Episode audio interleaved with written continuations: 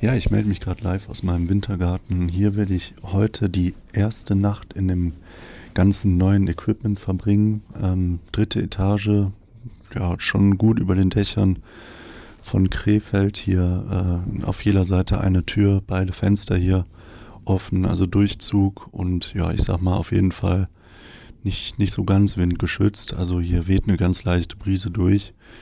Temperaturen für die Nacht äh, angesagt, je nachdem in welcher App man guckt, 0 bis minus 2 Grad. Ähm, also genau auch die ähm, Temperaturzone, in der sich mein Schlafsack im Komfortbereich äh, bewegt, zumindest laut Hersteller. Also da erwarte ich eine relativ ruhige Nacht. Was habe ich sonst noch an? Daunenschuhe und eine Daunenmütze, äh, ein Merino Base Layer.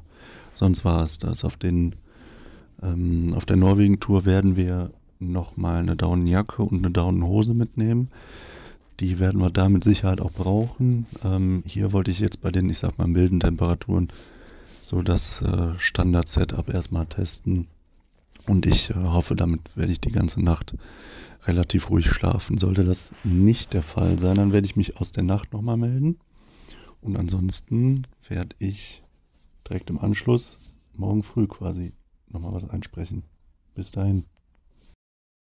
Hallo und herzlich willkommen zur 21. Episode des Break to Frame Podcast, der Podcast rund um das Thema Bikepacking, Ultracycling und ein bisschen Fotografie. Ich bin der Hendrik und neben mir sitzt der Tobias. Grüß dich, Hendrik. Wir leben noch. Ja. da müssen lange wir ist es ja. erstmal große Entschuldigung. wir haben viel Zeit, äh, sag ich mal, stöbernd und plant äh, verbracht die letzten Monate und natürlich auch arbeitend, muss man auch sagen. Ja. War etwas schwieriger für uns, einen Termin zu finden. Und abseits, äh, ja, deshalb auch der Folgenname, läuft der Countdown. Ja, genau. Wir haben jetzt ähm, ja pünktlich zu unserer Urlaubsplanung so den Denkanstoß bekommen, ähm, mussten irgendwie den geplanten Termin im August noch mal ein bisschen vorverlegen in den Mai jetzt für die äh, Norwegen-Reise beziehungsweise Nordkap-Reise und ähm, ja, wie gesagt, das war so unser Denkanstoß, äh, dass wir gemerkt haben, ja, das geht jetzt doch alles ein bisschen schneller, als wir dachten und das ist deutlich, deutlich komplexer, als wir uns das vorgestellt haben. Oh ja, oh ja. Und wir haben uns da wieder so reingesteigert, planungstechnisch. Also, hatte ich dir auch gerade schon gesagt, ne? also wenn ich mit den Leuten so ein bisschen darüber quatsche, wie weit wir mit der Planung sind, haben die teilweise den, den Eindruck, wir möchten zum Nordpol mit dem Fahrrad. Vielleicht auch ein bisschen verkopft so, aber da gehen wir gleich nochmal drauf ein. Mhm. Ja, wir, wir haben jetzt den 5. Äh, Dezember, morgen Nikolaus, also so gesehen noch vier Monate, ne, bis es tatsächlich losgeht, bis wir auf dem Bock sitzen wieder. Ja, genau. Und bis dahin muss der Plan stehen, ne? Ja, und da ist noch einiges an Arbeit, äh, was auf jeden Fall noch vor uns liegt, aber wir haben auch schon äh, ein gutes Stück weggeschafft, ne? Und ähm, darum soll es heute so ein bisschen gehen. Was genau. wir bis jetzt so ja schon erledigt haben, was wir uns bis jetzt schon angeguckt haben und äh, ja, das äh, werden wir auf jeden Fall heute ein bisschen thematisieren. Ja. Genau, die letzte Episode war, glaube ich, der letzte Tag der Dänemark-Tour äh, mhm. mit dem Ziel Skagen. Äh, da hatten wir uns, glaube ich, aus dem Zug verabschiedet, äh, aus der Odyssee, 18 Stunden Heimreise von Skagen nach Hause. Boah, schlimm. Vergleichsweise anstrengender als alles andere, was wir vorher mit dem Rad gefahren sind. Aber den Reisebericht, äh, den gibt's ja, sag ich mal, als Bonusfolge irgendwann so im Verlauf der nächsten Monate. Ne, da nehmen wir uns, glaube ich, noch mal ein bisschen Zeit für. Ja. Und ein Karlsberg und dann sprechen wir den mal schön ein. so machen wir das, ja. Ja, wie bauen wir die Folge auf? Also ähm, wir sind voll in der Planung, also wirklich äh, fast schon Bachelor oder Master in, äh, in, in Zelt Wissenschaften und Schlafsack äh, Materialien und was es nicht alles gibt. Also wir sind da wieder voll drin im Modus. Ja. Ähm, deshalb skippen wir die News im klassischen Sinne. Ich meine, die letzte Folge ist jetzt sowieso schon so lange her, dass wir auf die ganzen Neuigkeiten eigentlich gar nicht richtig gezielt eingehen können. Ja, genau. Äh, und beschreiben oder nehmen euch einfach mal mit, wie sieht's aus? Also wie gesagt, vier Monate haben wir noch Zeit, äh, bis es tatsächlich losgeht. Vielleicht sagst du einmal grob, was es mit der letzten Etappe so auf sich hat. Also wenn wir nochmal re rekapitulieren, wir sind letztes Jahr am südlichsten Punkt Deutschlands gestartet. Äh, dieses Jahr. Äh, dieses Jahr, stimmt, dieses Jahr. Ja. In Oberstdorf äh, haben unseren Weg ja, Richtung Sylt unternommen, äh, bei relativ gutem Wetter. Das Mai war das, glaube ich, dieses ja, Jahr. Genau, Mai, ja. genau, genau äh, mussten dann krankheitsbedingt den Teil Dänemark, den wir jetzt im Oktober äh, nachgeholt haben, ähm, den mussten wir erstmal absagen. Aber es war auch gut, wie wir jetzt in der zweiten oh ja. Etappe festgestellt haben. Ne? also war auch wirklich eine weise Entscheidung. Ja, ja. Drei, drei Tage waren ja damals veran, äh, beanschlagt für Dänemark. Das wäre nie im Leben hätte das funktioniert. Weißt du, drei Tage, ne? Drei, und äh, drei Tage mit Gravel Grindern, ja. Das muss man noch dazu sagen. Meinst du, der Gravel Grinder hätte uns so im Stich gelassen, wie die, ja. wie die Reifen jetzt? Die, die hatten ja schon 1000, wie, wie viel 1300 Kilometer hatten die ja schon runter, die Gravel Grinder zu dem stimmt, Zeitpunkt. Stimmt, Stell dir das mal vor.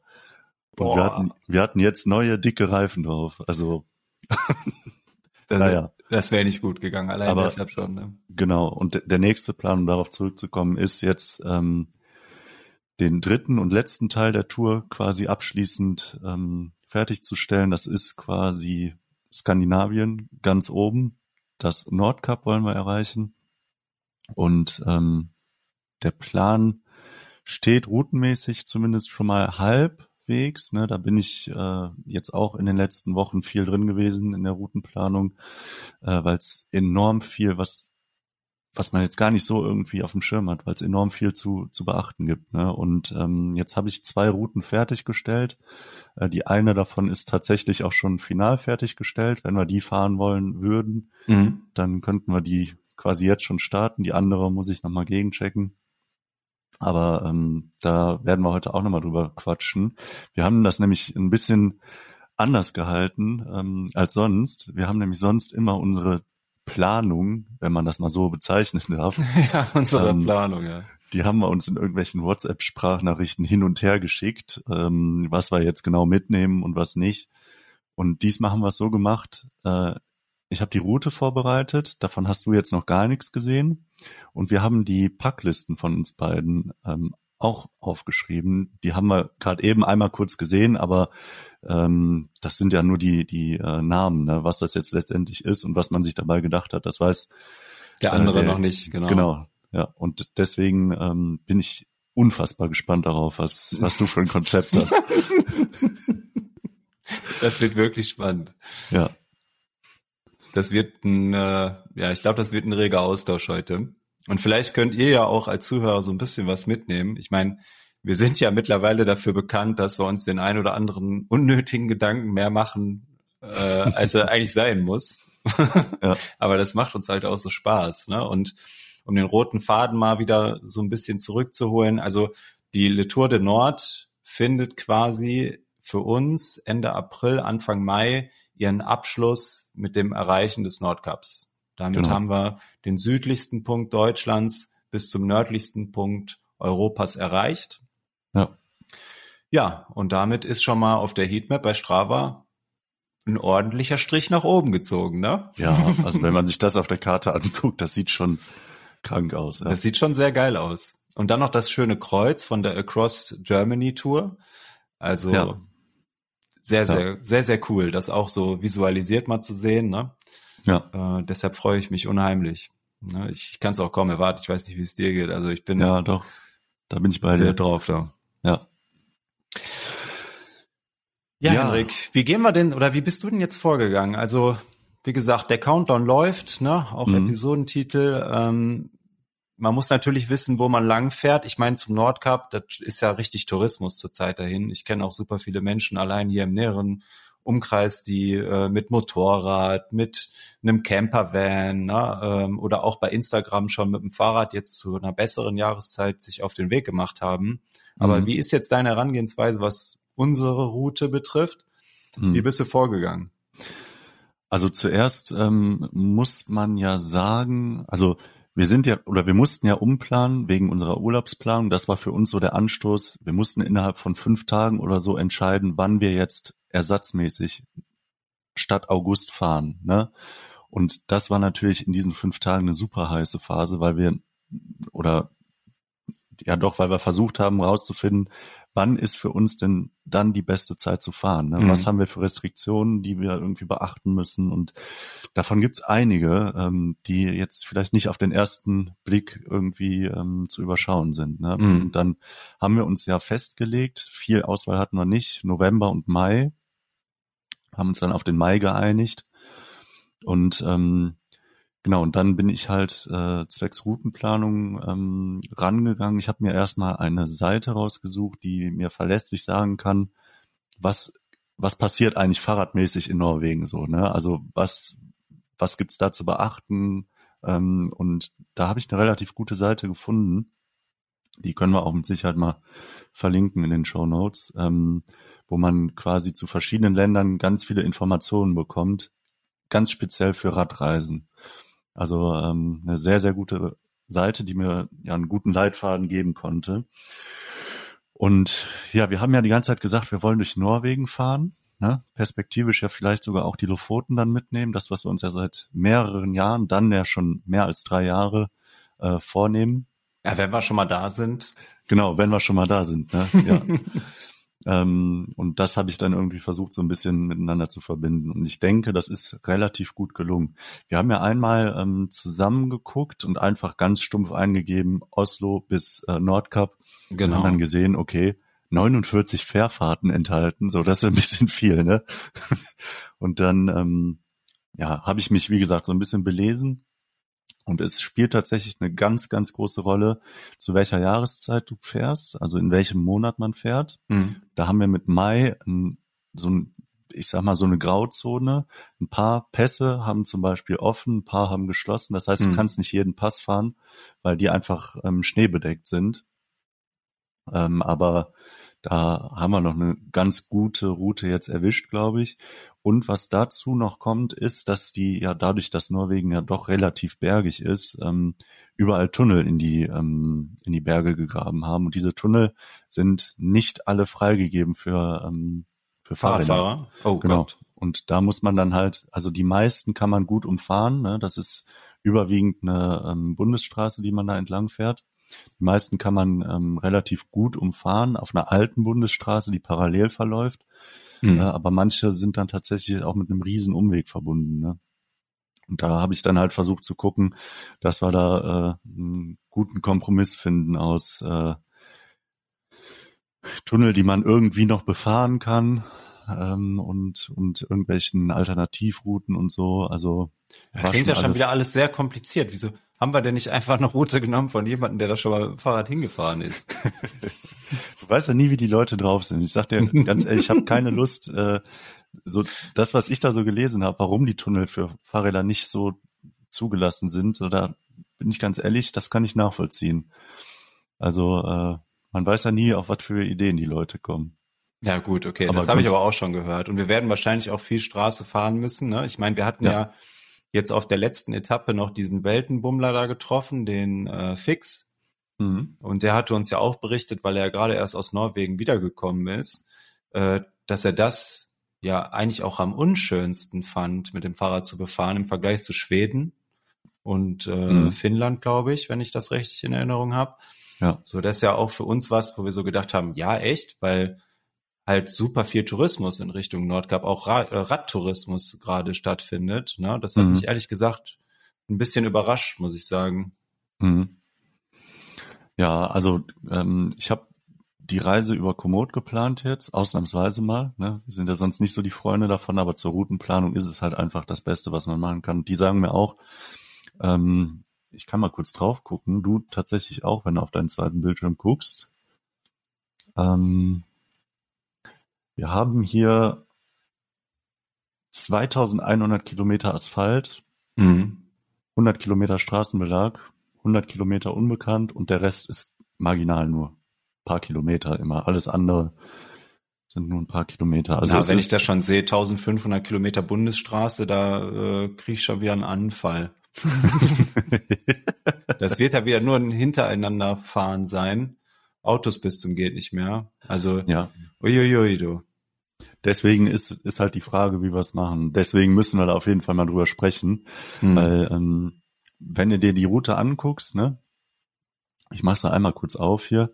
Wir hatten ja gesagt, Oslo bis Trondheim, das auf jeden Fall. Und da haben wir uns schon ähm, ja zu ausgetauscht. Einmal, das soll nicht so ein schöner Teil sein. Also Oslo bis Trondheim sind so ungefähr 500 Kilometer und das soll ähm, nicht so schön sein wie der Rest von Norwegen. Aber das macht auch nur ein Fünftel der ganzen Reise aus. Also finde ich jetzt ehrlich gesagt nicht so schlimm. Deswegen war das so der erste Schritt zu sagen, komm, wir fahren, gucken wir erstmal von Oslo bis Trondheim und suchen uns da eine Route raus. Und ähm, genau, das hat auch relativ gut funktioniert. Da war jetzt nicht so viel umzuplanen oder so. Und dann geht's von Trondheim aus quasi bis nach Bodo. Bodo ist für uns der Ort, wo die Fähre nach ähm, oder zu den Lofoten ablegen würde. Das heißt, äh, da würden wir eine Fährfahrt dann einbauen, die uns auf die Lofoten bringt. Das Problem ist, von Trondheim bis nach Bodo hat man einfach extrem wenig Routenauswahl. Mhm. Das heißt, äh, diese Bundesstraße, die wirst du nicht richtig los, weil es einfach keine Straßen äh, gibt, keine anderen Straßen. Ja klar, macht ja auch Sinn, hatte er auch nochmal beschrieben, ne? Ja. Das heißt ja, das wird wahrscheinlich oft so sein, dass wir da auch einfach mal ein bisschen hintereinander fahren müssen. Ähm, aber das ist halt alternativlos, ne? Oder wir nehmen halt eine andere Route. Ne? Also mhm. jetzt siehst du es hier gerade auf dem zweiten Bild schon, das ist äh, fast alles alternativlos, ne? weil da keine andere Straße einfach lang führt. Ne? Ja, verlinkt man mal in den Show Notes die ja. äh, Komoot-Route. Ich meine, die wird wahrscheinlich noch ein bisschen variieren, aber ist ja vielleicht auch für den einen oder anderen ganz interessant, ähm, wie wir uns genau den Weg zum Nordkap bahnen. Die harten Fakten bis jetzt, also Komoot sagt 105 Stunden Fahrzeit, 2300 Kilometer, 24.000 Höhenmeter. Das, das äh, klingt stabil. Ist aber weniger, als wir uns das gedacht haben. Das vorher, stimmt, ne? das stimmt. Wie viele Tage also, haben wir nochmal? Wir haben äh, ein bisschen mehr als drei Wochen. ja, das sollte ja machbar sein. Man muss ja An- und Abreise noch abziehen. Also das ist alles ein bisschen, ja, also noch im Moment, weil wir es noch nicht ganz überblicken können, ist es ein bisschen auf Kante geplant, aber hm, schauen wir so mal. So wie immer, so wie immer. Genau. Ja, aber genau, das ist die Route, die theoretisch fertig wäre. Ja, da habe ich alle Tunnel entweder umfahren oder so eingebaut, dass man da dann doch irgendwie durchkommt. Wir haben eine einzige Fährverbindung und das ist die, die wir uns selbst ausgesucht haben, von Bodo auf die Lofoten. Geil. Ähm, und die ist so ja, mehr oder weniger easy abzufahren. Ne? Wenn man sich das Höhenprofil hier anguckt, das sind zwar, also das sieht mild aus, geht oft hoch und einfach wieder runter. Ne? Es mhm. sind jetzt nicht so Riesensteigungen. Der höchste Punkt liegt hier, glaube ich, so ungefähr auf 1100 Metern, wenn ich das so sehe. Ah, schön. Also ist jetzt wirklich nicht so die Riesensteigung bei. Oh, direkt, direkt am Anfang auch. Wunderbar. ja. Nee, aber sonst ähm, geht die sogar einigermaßen, finde ich, wenn man sich das so anguckt, über die Länge verteilt zumindest. Ja, ist doch top. Und wir schlagen zwei Fliegen mit einer Klappe, weil wir die Pfoten auch direkt mitnehmen, weil ich bezweifle, dass wir da nochmal mit dem Rennrad, Rennrad langfahren werden. Das wird das, das einzige das Mal. Auch, ja. ja. Ja, Deswegen, cool, genau. echt cool. Hast du dir Deswegen, aber Mühe gegeben, ne? Das sieht richtig, das macht einen sehr guten Eindruck jetzt so auf den ersten Blick. Ja, das, das war aber auch viel Arbeit, muss ich sagen. Mit ganzen, hier, ich zeig dir einmal ganz kurz, das wird man jetzt im Podcast nicht sehen können, aber die ganzen Tunnel, das ist die Tunnelkarte. Da Screenshot für die Episodenbilder, das ist ja krank. Also das, äh, das alles abzugleichen, das war schon echt ein, ein Stück Arbeit. Die haben ja richtig Bock auf Tunnel. Ja, ja, was willst du auch machen, ne? Kannst du nicht für alles eine Passstraße bauen, ne? Ja, stimmt schon, stimmt schon, aber damit hätte ich jetzt auch nicht gerechnet. Ja. Ja, genau. Ja, also, das ist halt die eine Route, ne? Die, die wir uns bis jetzt äh, überlegt haben, die, und das wollte ich noch mit dir absprechen, das wäre unsere Route, die würde nur ähm, oder überwiegend nur durch Norwegen führen, es ist nur Norwegen. Ja. Wir fahren nirgendwo anders rein. Ähm, wäre jetzt die Frage, weil die Alternativroute, die würde uns durch alle drei Länder führen, also Schweden und Finnland noch zusätzlich, aber nicht über die Lofoten. Nee, das können wir eigentlich nicht machen. Ich meine, wir da haben jetzt so gleicher oft, Meinung. Genau, ja. wir haben so oft über die Lofoten gesprochen im Podcast und auch über unser Vorhaben vor der Tandem-Tour äh, mit dem Backpacking auf den Lofoten selber. Mhm. Ähm, die sind jetzt mal fällig und ja. äh, mit dem Rad noch viel viel geiler, muss ich ganz ehrlich sagen. Das auf Wetter, jeden Fall. Wettertechnisch hast du uns noch vorenthalten, welche Temperaturen uns ungefähr erwarten. Ja, es wird ähm, und das ist eine Sache. Äh, das sage ich jetzt gleich, wenn wir uns die andere Route angucken. Ähm, es ist so, dass du an der ähm, Westküste Norwegens schon relativ raffe Verhältnisse hast. Also es ist schon unangenehm da. Bis April sind alle Passstraßen gesperrt, vor allem für Fahrräder. Da gibt's kein Durchkommen. Im Mai, mhm. da wo wir fahren, gibt es ein paar. Da werden Kolonnen gebildet und dann fährt oder wird man begleitet von einem Schneepflug ne, der vorfährt und dann alle anderen hinter sich herzieht. Ich bin dein Schneeflug. Aber ähm, genau, temperaturmäßig wird das so um den Gefrierpunkt liegen, alles. Das ist doch traumhaft, hör mal. Ähm, genau, deswegen mit Westküste dazu wird schon frisch, sage ich mal so. Aber das ist alles eine Frage von Equipment und da sind wir ja äh, inzwischen, glaube ich, ganz gut aufgestellt. Ne? Aber da kommen wir ja gleich nochmal zu. Das ist so krank. Wieso ausgerechnet wieder zu so einer Jahreszeit? Wir werden da wahrscheinlich gar keinem Radreisenden begegnen, wie immer. So, äh, wenn, ja. wenn wir was befahren, ist, ist da Ebbe. Überall. das kann gut sein, ja. Deshalb haben wir auch nie Probleme mit Sheltern und so, weil um die Jahreszeit fährt da sowieso keiner lang. Trick 17. Ja. Ja, das sieht schon mal sehr gut aus. Also verlinkt mal in den Show Notes. Die wird ja wahrscheinlich minimal nochmal ähm, geupdatet, denke ich mal. Ne? Ist ja sehr variabel ja. über Komoot zu planen. Ja. Ähm, dass die Map mit den Tunneln, die machen wir mal schön mit als eins der Episodenbilder. Das sieht auch sehr beeindruckend aus. Ja, ja, und die, die Alternativroute führt uns durch Schweden überwiegend. Das ist ja das, was uns auch der Fix empfohlen hat. Ähm, vom Klima her ein bisschen gemäßigter, ein bisschen milder, nicht so niederschlagsreich. Äh, weniger Kilometer. 100 musst du bei der anderen Route abziehen für die Fährfahrt. Hier haben wir keine Fährfahrt, das heißt hier ungefähr 180 Kilometer weniger. Und 10.000 Höhenmeter weniger, ne? Und 10.000 Höhenmeter weniger, ja. Ja, das ist mir zu wenig. da lohnt sich gar nicht. ja. Also das wäre auch die Route, die wir nochmal äh, richtig durchplanen müssten. Die, der Vorteil, ähm, und das ist mir die Tage noch eingefallen, den wir jetzt haben, ist, theoretisch könnten wir sagen, beide Routen bereiten wir vor. Und wenn wir dann in Oslo sind, gucken wir aufs Regenradar, auf, auf ja. die Wettervorhersagen ja. für die nächsten 16 Tage. Ja, klingt gut. Und äh, entscheiden uns dann demnach, wie wir ähm, fahren. Ne? Weil im Endeffekt kommen wir auf beiden Routen an. Ich kenne uns aber. Mhm die Frage ist eigentlich schon beantwortet, aber die Option zu haben, ist eine gute Sache. ne? Ja. Ja. Ah, das sieht schon sehr cool aus, muss ich ganz ehrlich sagen. Obwohl ich jetzt nicht so den Bezug habe äh, zu dem östlichen Teil, also Schweden entlang, muss ich ganz ehrlich sagen. Also dieser Reiz mit der Fährfahrt die Lofoten noch direkt mitzunehmen, wenn wir schon mal da sind und so viel ja. Zeit auch jetzt fest ja. eingeplant haben, ist ja quasi wieder unser Jahresurlaub. Ja. Ich glaube, selbst wenn es überwiegend regnet, äh, ist das einfach das, das Ultra, ne? Ja. Siehst du genauso, ne? Ja. ja, ja.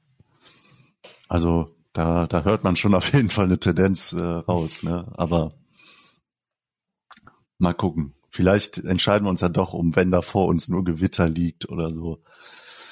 Dann, ähm, äh, ja, also ja, okay, gut. Tornados und so weiter, also da müssen wir natürlich nicht drüber reden. ähm, wir starten von Oslo aus. Genau. Genau. Und das auch nochmal zur ähm, Einordnung.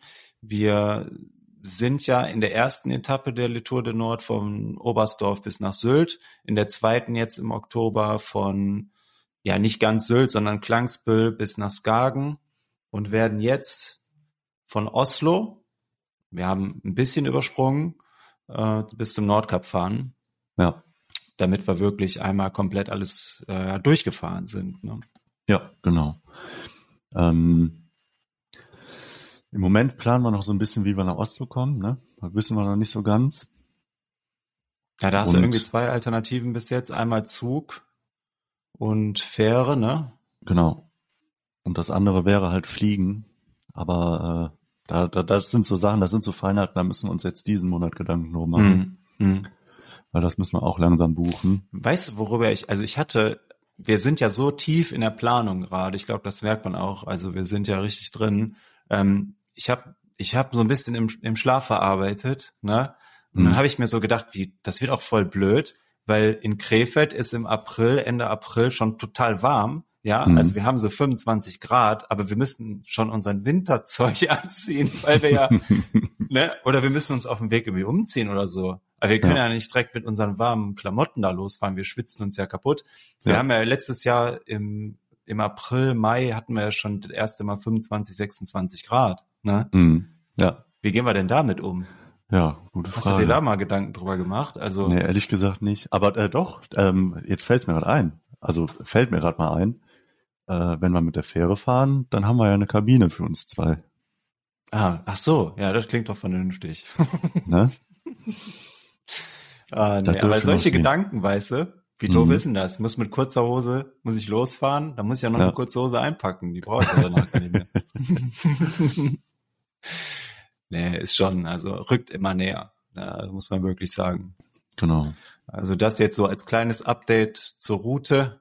Ne? Ich denke mal, wir werden euch ähm, ja auch in den nächsten vier Monaten ja immer mal wieder so regelmäßig ein Update geben, ob sich planungsmäßig was verändert hat bei uns, ähm, abseits ja. von den Hauptthemen der kommenden Episoden. Äh, insgesamt sind wir weiterhin natürlich viel mit Planung, viel mit Arbeit und so weiter, Weiterbildung, Studium beschäftigt. Ähm, hatten im Off schon mal kurz drüber gesprochen, dass wir die Folgenfrequenz äh, versuchen auf einen, eine Folge pro Monat zu limitieren, die dafür so lange machen, wie die halt sind. Einfach damit wir da stressfrei in diese große ja, Tour des Lebens, kann man ja schon fast sagen, ja. gehen können. Ne? Und das Ganze wollen wir natürlich auch wieder mit täglichen Episoden begleiten. Äh, da bin ich gerade auch noch ein bisschen in der Recherche, was so die Aufnahmemöglichkeiten angeht, damit wir das vielleicht auch qualitativer ein bisschen besser gestalten können. Ja. Aber äh, da halten wir euch auf jeden Fall auf dem Laufenden. Genau. Ja, vielen Dank, Hendrik. Ne? Also die Routenplanung, die macht ja schon mal, ne? Jo. Nicht schlecht, doch. Ah, hat aber auch Spaß gemacht, muss ich sagen. Ja, das merke ich dir auch an. ja, das andere, das oder der andere große Teil, den wir jetzt geplant haben, ist das ganze Equipment dafür. Man hört schon so ein bisschen raus, Westküste Norwegens, alles ein bisschen ähm, kälter, ein bisschen äh, ungemütlicher. Ne? Und da sind wir natürlich mit unserem Equipment, was wir bisher immer gefahren sind, ein bisschen ja under-equipped. Also da müssen wir auf jeden Fall nachlegen. Und wir haben jetzt angefangen damit nachzulegen. Ähm, du mit Vorbereitung, glaube ich. Ein ähm, paar Sachen sind bei dir schon da. Bei mir ist schon fast alles angekommen. Und ich bin super gespannt äh, auf das Gespräch, was jetzt vor uns liegt, muss ich sagen. Ja, wir müssen ja mal eben kurz schildern, wie wir überhaupt vorhaben, zum Nordcup zu kommen. Ne?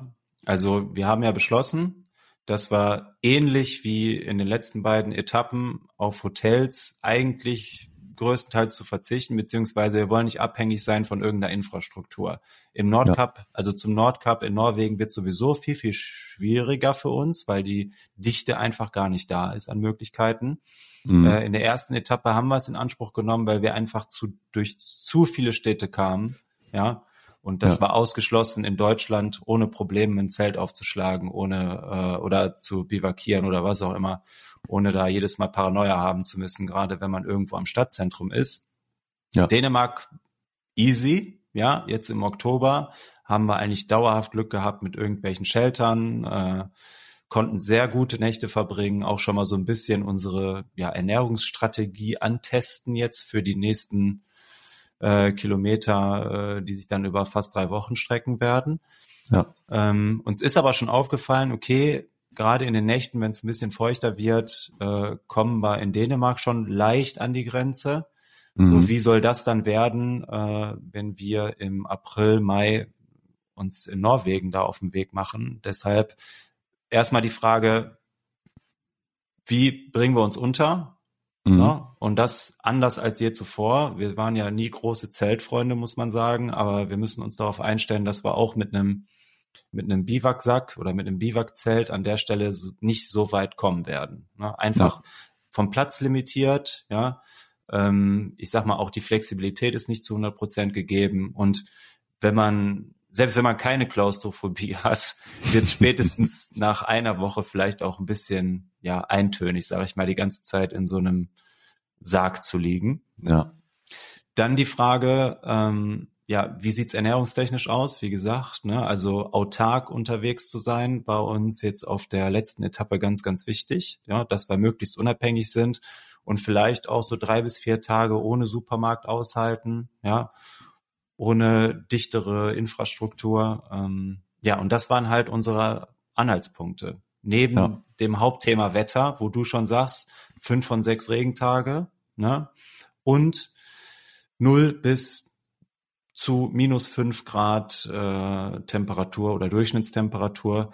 Das ist natürlich was gepaart mit der Luftfeuchtigkeit, die uns erwarten wird. Äh, das können wir hier sch eher schlecht simulieren. Ne? Deshalb ja. müssen wir gucken, wie gehen wir da prophylaktisch drauf ein? Und das ist in einem absoluten Equipment-Massaker geendet, wo du wahrscheinlich die kompletten äh, Herstellerseiten paraphrasieren kannst jetzt am Ende mhm. des Tages und ich, äh, wir uns wieder mit Gewebe und Textilien und Stoffen und so weiter äh, beschäftigt haben. Also wirklich komplett krank. Aber wir wollen natürlich auch bei so einem einzig, bei so einer einzigartigen Reise nichts den Zufall überlassen. Ja. Na, wir berufen uns bei allem, was wir gleich schildern werden, natürlich auch auf, auf Erfahrungswerte, aber wie du schon sagst, Hendrik, find mal erstmal jemanden, der Bock hatte, im April, Mai dahin zu fahren. Na, die mhm. meisten machen das zur Zeit, wenn Saison ist, wenn du sicher ja. gehen kannst, dass es mittags warm ist und abends vielleicht ein bisschen frisch. Ne? Aber mhm. die wenigsten fahren ja genau zu dieser Zeit dahin. Ne? Das ist ja wieder eine komplett andere Herausforderung an der Stelle. Ja, genau.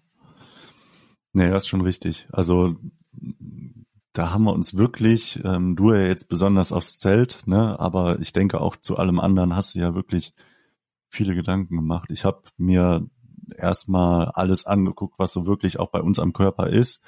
Und äh, wie du schon sagst, Erfahrungswerte fließen da natürlich mit ein, ne? aber ähm, genauso ist es ja auch ein Erfahrungswert, dass wir jetzt sagen, das, was wir bisher gefahren sind, das ist für unsere Kälte, die wir hier in Deutschland kennen, ausreichend, aber nicht für die vollkommen, skandinavische vollkommen. Kälte da oben. Mit Na. dem Wind, mit dem Regen, mit der Küste, mit den Kilometern am Tag, mit den kalten Nächten.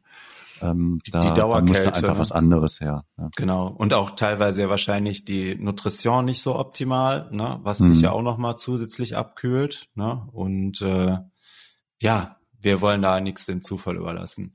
Genau ähm, so ist es. Herangehensweise so, wie geht man da vor? Ja, also ich denke, die meisten hauen bei YouTube oder bei Google dann irgendwie rein, weiß ich nicht, leichtester Schlafsack, leichtestes Zelt etc. Kennt man ja alles.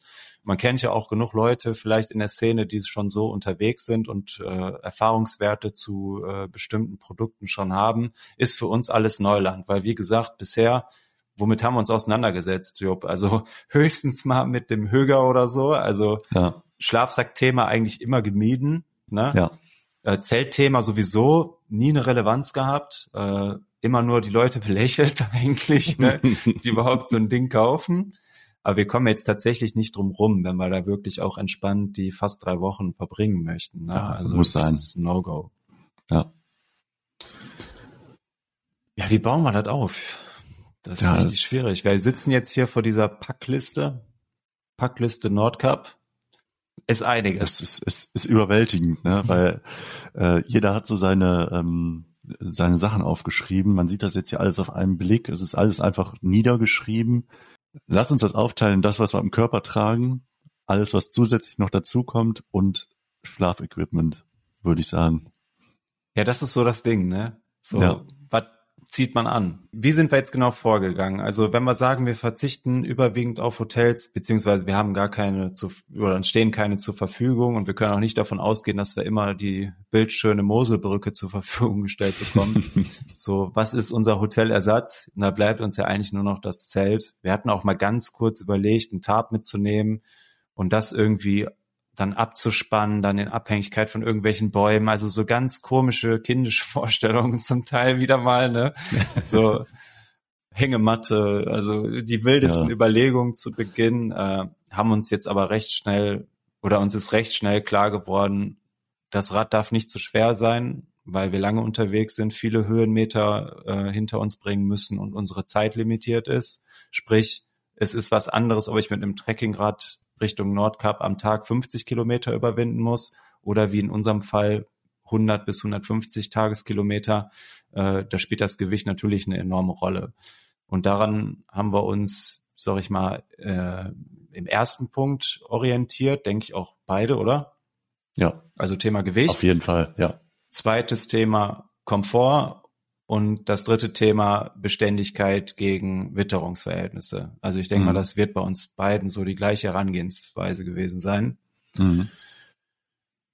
Du hast jetzt hier ähm, ja relativ schnell den Weg zum Lofoten von Nordis gemacht. Ne? Ich glaube, mhm. eines der leichtesten nicht freistehenden Zelte, die zurzeit auf dem Markt sind. Ne? Ja, wenn nicht sogar das leichteste, zweilagige Zelt. Ja. Mhm. Genau, aber da hast du ja eben schon angekündigt, du hast dich da ähm, ordentlich in den letzten Tagen vor allem nochmal zu belesen. Da bin ich jetzt mal sehr gespannt auf die Argumentation. Ja, das, das, das, Ding, genau. Das Ding ist halt, woran orientiere ich mich, wenn ich mir so ein Zelt anschaffe? Und da gibt's natürlich den einen Aspekt, so leicht wie möglich, so viel Funktion wie es gibt. Ne? Mhm. Aber das lässt sich nicht miteinander vereinbaren. Also man muss irgendwo Kompromisse machen.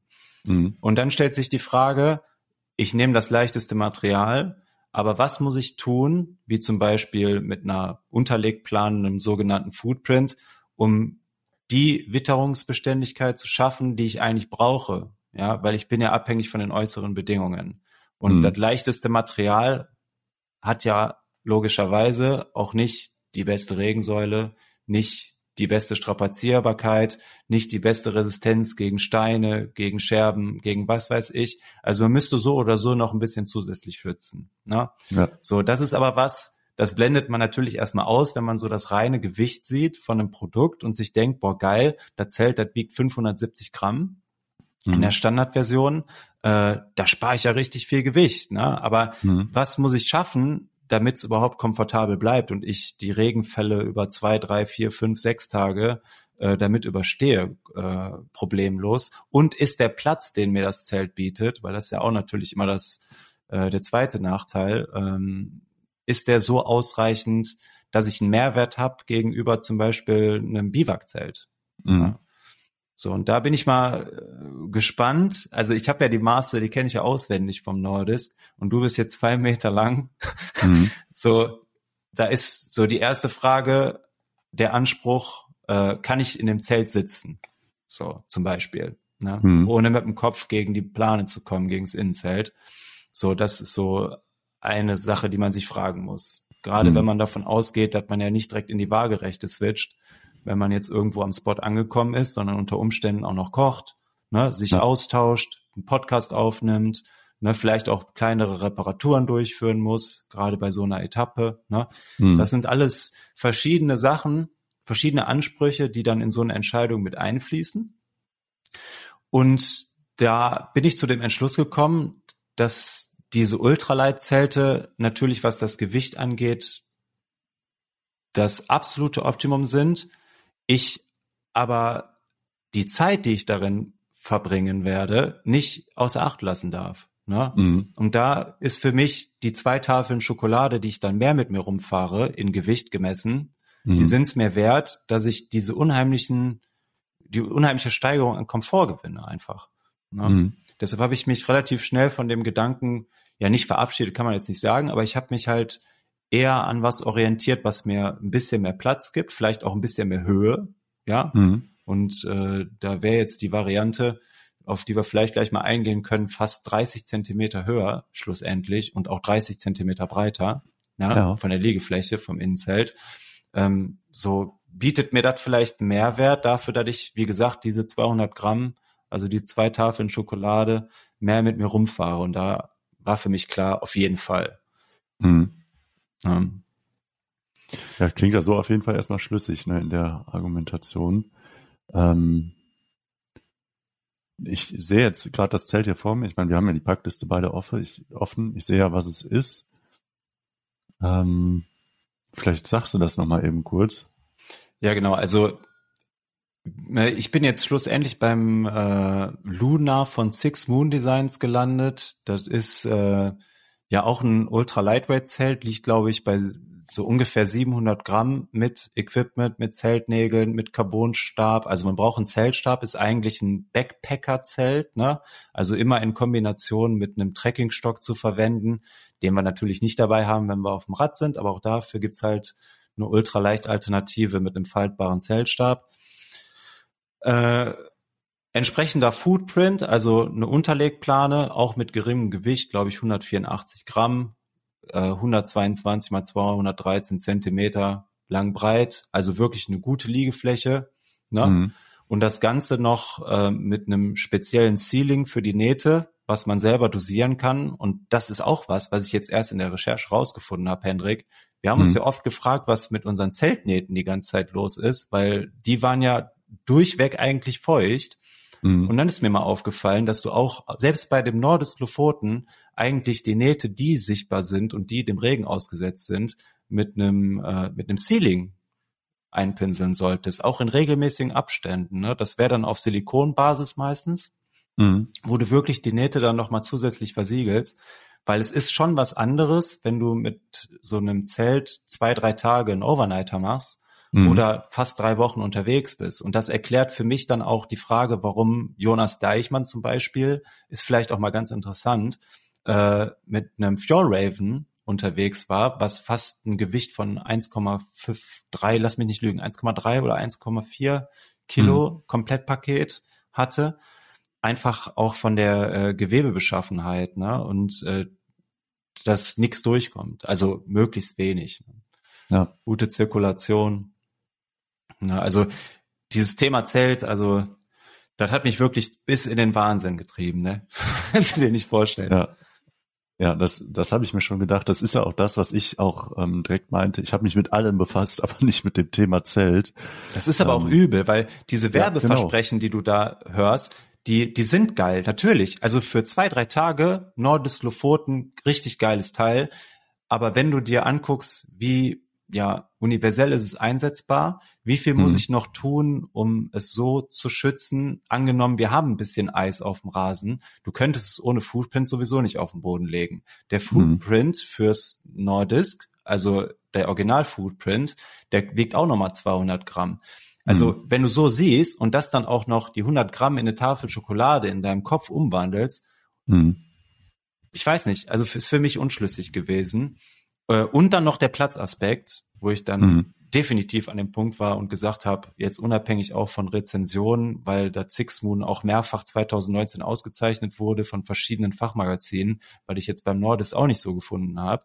Ähm, mhm. Okay, es hat sich hier tatsächlich gelohnt, noch mal ein bisschen, wie wir immer so schön sagen, über den Tellerrand zu blicken, um vielleicht noch mal eine Nische zu entdecken, auf die wir vorher nicht gekommen sind. So, ne? Ja. Deshalb bin ich da richtig überzeugt. Und der beste Nebeneffekt mit allem drum und dran, mit Footprint, mit Ceiling, mit Carbon-Zeltstab, den es auch in zwei Varianten gibt. Also einmal so dreimal faltbar und einmal hm. sogar fünfmal faltbar. Da kannst du den auf so ein Packmaß bringen, also wirklich ganz klein. Und dann noch ja Zeltnägel, wo man auch dann noch ein bisschen mehr Geld ausgeben kann, wenn man eine Titan-Variante nimmt. Bist du äh, bei einem Komplettsystemgewicht, denke ich mal, immer noch unter 1000 Gramm. Mhm. Ja, wenn du wirklich dich das, das komplette Paket nimmst mit Flicksystem und ganz drum und dran ähm, und bis bei fast der Hälfte des Preises mhm. vom Lofoten. Ja. ja. Mit den ganzen Mehrwerten, die ich dir gerade genannt habe. Und naja. Wassersäule wir können jetzt ja auch die, äh, sag ich mal, die Daten so ein bisschen uns um die Ohren schmeißen. Aber wenn man jetzt so ein Daten Heini ist, ne, der sagt, okay, mir ist wert, wie viel Millimeter Wassersäule hat jetzt die Bodenplane, wie viel hat äh, das Außenzelt, da kann ich dir auch nur dazu so viel sagen. Das Nordis Lofoten hat an der, an der Bodenplane 500 Millimeter Wassersäule mehr, mhm. aber dafür 2000 weniger im Außenzelt. Und das ohne Footprint. Ne? Also mit mhm. Footprint natürlich nochmal eine bessere Isolation, aber das auch wieder so ein Punkt, wo ich mir gedacht habe, ey, was ist das? Ne? Also du musst mhm. wirklich als Kunde, als Verbraucher, und das ist das, was ich jetzt wieder als Learning so mitnehme, du musst wirklich recherchieren, du musst dich mit den Themen auseinandersetzen, sonst wirst du veräppelt. Ne? Und das ist bei den MSR-Zelten genau das Gleiche. Ne? Mhm. Boah, da bin ich, da bin ich, äh, da bin ich mal sehr gespannt. Da muss ich vielleicht mal äh, einen Schritt zurücktreten und sagen, äh, hol dir mal das Six Moon und dann mache ich mal den Tobias und guck mir das erstmal an. Aber ähm, ja, ist ein, ist ein sehr schwieriges Thema. Da habe ich ja, wie eben schon gesagt, da habe ich mich lange von ferngehalten, weil ich genau wusste, dass das wirklich ausartet. Ähm, deswegen, ja, ich bin, ich bin mal sehr gespannt. Äh, das hat aber auf jeden Fall noch ein bisschen Zeit. Aber das ist eine der wenigen Sachen, wo ich auch noch äh, mir noch nicht so viel Gedanken zu gemacht habe.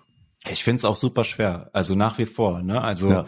die Entscheidung geht schon klar eher in diese in diese Richtung, ne? Ähm, mhm. weil es halt auch so universell ist und man es zum Wandern nur noch einsetzen könnte. Mhm. Und gewichtstechnisch auch noch richtig leicht ist, also wirklich sehr leicht. Ne? Ähm, mhm. Es gibt natürlich noch leichtere Varianten, auch noch leichter als das Lofoten. Aber da brauchst du dann immer einen Carbonstab, den du mit dir äh, mitschleppst. Und die sind dann teilweise so hauchdünn, das ist dann wirklich eher für einen Overnighter, ne? Und nicht für, ich fahre drei Wochen Richtung Nordkap. Ja. Äh, sagen wir nur mal ganz eben, das ähm, Zelt von Six Moon, hat das Innen- und Außenzelt? Weil ich kann das ja nicht so ganz ja, erkennen ja, auf den Bildern. Ja, ja. Die Maße, die, äh, wenn du, du kannst einfach bei Enjoy Your Bike im Shop, mhm. kannst du dir die Spezifikation auch nochmal in Zentimetern dann angucken. Mhm. Ich verlinke das auch mal in den Show Notes. Also es ist noch nicht angeschafft, aber es ist halt so gerade unser Werdegang der Überlegung. Ne? Und ich glaube, bei mhm. dir ist ja ähnlich, was das Zelt angeht. Wir haben eine grobe Richtung, aber uns fällt jetzt schon auf, okay, man könnte jetzt einfach wieder zuschlagen, so blind links, ja. Mhm. Aber vielleicht denkt man auch noch mal nach, okay, ist das jetzt so der richtige Einsatzzweck, äh, ne? Oder ist es ja. eher so dieses dieses schöne, äh, ich fahre mal drei, vier Tage und hab dann mal ein Zelt, weil ich auch nass wieder wegpacken kann, weil ich ja weiß, dass ich in zwei Tagen so wieder so wieder zu Hause bin und es trockne. Mhm. Ja, das können wir ja nicht. Wir müssen ja darauf angewiesen sein dann. Ne? Ja. Wobei du das mit der Zeltstange wahrscheinlich äh, besser abspannen musst als eins mit einem normalen Gestänge. Also ich sehe jetzt hier fünf Punkte, die du auf jeden Fall auch alle fixieren musst. Mhm. Ja, das ist der einzige Nachteil, dass natürlich überall um dich herum äh, ja Abspanngurte befestigen muss. Ne? Mhm. Mhm. Ja, ich bin mal sehr gespannt. Also macht so an sich macht das einen guten Eindruck. Also da mit dem Thema sind wir, glaube ich, noch nicht ganz durch. Ja, ist, ist, ist crazy. So, ich würde ja. am liebsten das alte Zelt mitschleppen, ne? Zwei Personen Tunnelzelt. Fünf Kilo schwer. Boah, nee. Ist aber wirklich, dieses ganze Thema Equipment, es macht einen fertig. Ja. Weil je länger du recherchierst, desto bekloppter wirst du eigentlich. Ja, desto mehr liest du, was es alles gibt und so und wirst du wirklich bekloppt von, ja. Ja. Ja, Zelt abgehakt, noch nicht so ganz final entschieden, was es wird. Ähm, was kommt rein? Isomatte ist klar, die hatten wir jetzt schon mit in Dänemark beide, die Thermarest Neo RX Therm. Du ja. in der regulären Größe, ich in L, aufgrund der Körpergröße. da muss ich schon wieder mehr Material schleppen. ähm, sch schnelles Thema abgehakt. Das Nonplusultra, wer auf, auf kalte Touren fährt, der, da, da kommst du um diese Matte nicht umher. Aber die war auch wirklich sehr angenehm, muss ich sagen. Auch von der Geräuschkulisse, das wird ja, ja oft vorgeworfen, dieser äh, Isomatte. Wir verlinken jedes Material, jedes Equipment-Teil natürlich in den Show Notes. Ähm, vielleicht können wir auch einfach die komplette Liste öffentlich machen. Ähm, ja. So, da wird dieses Knistern immer so als Nachteil beschrieben, ist mir gar nicht aufgefallen jetzt im Nachhinein, muss ich nee, sagen. Nee, also ich bin kein einziges Mal wach geworden davon. Ja. Und ne, also die Wärmeisolation davon, die ist ja einzigartig für so ein Packmaß, für so ein Gewicht. Echt, ja, ja, wirklich, wirklich. Also da lohnt sich die Investition auch. Können wir jetzt mit ohne schlechtes Gewissen können wir das so hier in Stein meißeln im Podcast. Äh, da kann man wirklich äh, den Euro lassen. Beim ja. Zelt habt ihr wahrscheinlich jetzt in der Diskussion oder in dem Gespräch schon rausgehört, da sind wir beide immer noch nicht zu 100 Prozent überzeugt, aber wir haben zumindest eine Richtung. Beim hm. Schlafsack sind wir uns wiederum eindeutig. Da muss man kompromisslos, muss man da rein mit der Daune. Anders geht's nicht. Das, das ist, das, das war auch viel, äh, viel Arbeit, muss ich sagen. Ja, für dich, weil du ja so ein langen Lörres bist. Du musst ja immer alles customizen, du arme Sau. Ja. Ja, und da haben wir tatsächlich beide auch, ich sehe jetzt hier gerade bei dir, da stand vorher, ähm, hattest du mir noch was erzählt von einem anderen Schlafsack, ne? Jetzt steht da nur noch einer. Ja. Hast du dich da jetzt entschieden oder wie darf ich das deuten? Ja, also ich habe mich entschieden. Ich lege mich fest, äh, das wird der Expert Water Block Pro minus fünf. Ähm, der einzige Grund, warum ich mich für den entschieden habe, ist, der passt genau, ne, soll sehr wasserresistent sein, soll sehr warm sein, wiegt sehr wenig, hat ein geiles Packmaß und dann ist das Thema auch für mich abgehakt. Ja. Also ich habe mir den auch angeguckt und das ähm, kann ich bestätigen. Also das äh, Außenmaterial, was auch bei meinem ähm, Schlafsack drumherum ist, ist Pertex Quantum Pro und das ist tatsächlich im Moment so mit das wasserbeständigste Material für ähm, besonders für Schlafsäcke, aber auch für Daunenjacken, sowas alles, ähm, was man so äh, bekommen kann. Und das ist, äh, ich habe es hier zu Hause schon getestet, das ist tatsächlich wirklich sehr wasserabweisend. Solange da nicht das Wasser drauf steht, ne, also eine richtige Pfütze, ähm, ist das echt äh, beeindruckend dicht, muss ich sagen. Macht einen sehr, sehr guten Eindruck. Bei ähm, mir ist es ja, wie du schon sagst, ein maßgeschneiderter, sage ich jetzt mal, Schlafsack geworden von Cumulus. Äh, der X-Lite 400. Wie gesagt, customized, ne, angepasst. Ähm, aber da bin ich auch, also so ähnlich wie du, da passe ich perfekt rein jetzt. Ähm, da ist Daune drin, hydrophobe Daune. Ähm, und ja, da bin ich sehr zuversichtlich, was das angeht. Also wenn es daran scheitert, dann äh, verstehe ich echt die Welt nicht mehr, weil ähm, mit der Expertise, auch Cumulus ist ja auch ein Unternehmen oder sag ich mal ein Hersteller, den es schon seit Jahrzehnten gibt. Ja, also ähm, wenn die das nicht schaffen oder auch Expat, wenn die das nicht schaffen, einen vertrauenswürdigen Schlafsack äh, herzustellen, der uns bis ans Nordkap bringt, gerade bei mhm. den, sag ich mal, verhältnismäßig milden Temperaturen für solche Schlafsäcke, die sind ja eher für Expeditionen und so weiter. Ne? Mhm. Also da würde ich mich echt wundern. Deshalb bin ich da eigentlich mehr als optimistisch, ja. dass das hinhaut so. Ich auch, ja. Und im Zweifel können wir das ja immer noch ergänzen mit äh, anderen Sachen, die hier auf der Liste gleich noch kommen. Ne? Genau, genau. Äh, ich sehe jetzt gerade Kissen. Hast du ein rotes Nein eingetragen? nee, habe ich dieses Mal keinen Bock drauf. Weiß warum? Weil ich nämlich mit dem Kissen immer nicht unter meinem Kopf wach geworden bin in Dänemark. Also warum soll ich das da mitnehmen, wenn ich mir das irgendwie so als, weiß ich nicht, als zusätzliche äh, Hüftstütze oder so dann irgendwie anlege, dann brauche ich das auch nicht mitnehmen. nee, ich möchte, ja. ich möchte insgesamt auf die Sachen, die einfach nur Gadgets oder nice to have sind, möchte ich ehrlich gesagt verzichten. Und wir mhm. haben jetzt oft genug unser Equipment, gerade die Sachen, die wir oft mitgenommen haben. Wir wissen auf was wir am ehesten verzichten können mittlerweile und ein aufblasbares Kissen gibt mir an dem Punkt nicht den Mehrwert, dass ich sage, das muss unbedingt mit. Ich spare damit jetzt nicht unheimlich viele Gramm, aber wir werden eh einen Packsack dabei haben, wo ganz viel Merino-Unterwäsche drin ist. Und wenn mhm. ich merke, der Kopf wird oder der Nacken, der wird ein bisschen schwer, dann packe ich mir den Packsack unter den Kopf. Also äh, habe ich auch hier schon ausprobiert. Ich meine, ob da jetzt Luft drin ist oder die schöne, teure Merino-Wolle, ich glaube, das ist dann im Grunde genommen egal. Ne? Ja, da bin ich, also da muss ich sagen, da, äh, das kann ich nicht. Wahrscheinlich, weil ich so ein langes Elend bin. Ja, du nimmst aber dein Schnuffeltuch auch immer mit. nee, das, das ist mir, das ist mir zu, zu fishy alles. Die also Giraffe, ich war auf jeden Fall mit dem, mit dem Kissen. Die Giraffe hat auch eine Giraffe als Schnuffeltuch. Sag das doch nicht, ja. Hat deine Schlafmütze, nimmst du die eigentlich mit? Mit, äh, dem, mit dem, dem Bommel dran? nee, nee, die, die bleibt zu Hause. Geil. Genau, ich fahre mit Kissen, das ist für mich, äh, das, ich kann das nicht. Ich habe das schon mal ausprobiert, ich weiß gar nicht mehr auf welcher Tour, aber ich hatte einmal keins mit, das war äh, schlimm. Hast du denn war schon schlimm. mal Packsack ausprobiert mit der Wäsche? Ja, ja. Ja? Ja, das ist mir zu, äh, zu unflexibel und das rutscht mir nämlich dann auch tatsächlich weg. Ich habe ja bei mir die Möglichkeit, das um mein ähm, um meine äh, Isomatte zu spannen. Mhm. Und äh, genau deswegen. Ach, machst du mit dem Gummi fest? Das ist äh, so, äh, also das hat am Kissen selbst ist so ein Gummi dran, dann kannst du das einfach um die Isomatte spannen, dann bleibst du in, in Position. In Position, ne? Ja. ja. Ich werde mir einfach irgendein ein Oberteil oder so über den Packsack ziehen, damit es ein bisschen weicher ist und dann habe ich mein Kissen. und nochmal sehr gespannt. Und nochmal 100 Gramm gespart, ne? Also ne, wie, wie wiegt das Ding? 80, nee, 50? Das, das wiegt, das wiegt ganz wenig nur. Ne? Ja. Also ja. für mich lohnenswert, sagen wir mal so. Und so haben wir das äh, Schlafsetup fertig, ne? Ja, geil. also noch nicht fertig, wir haben noch kein Zelt, aber wir haben eine Idee, sagen wir mal so. Ja, genau.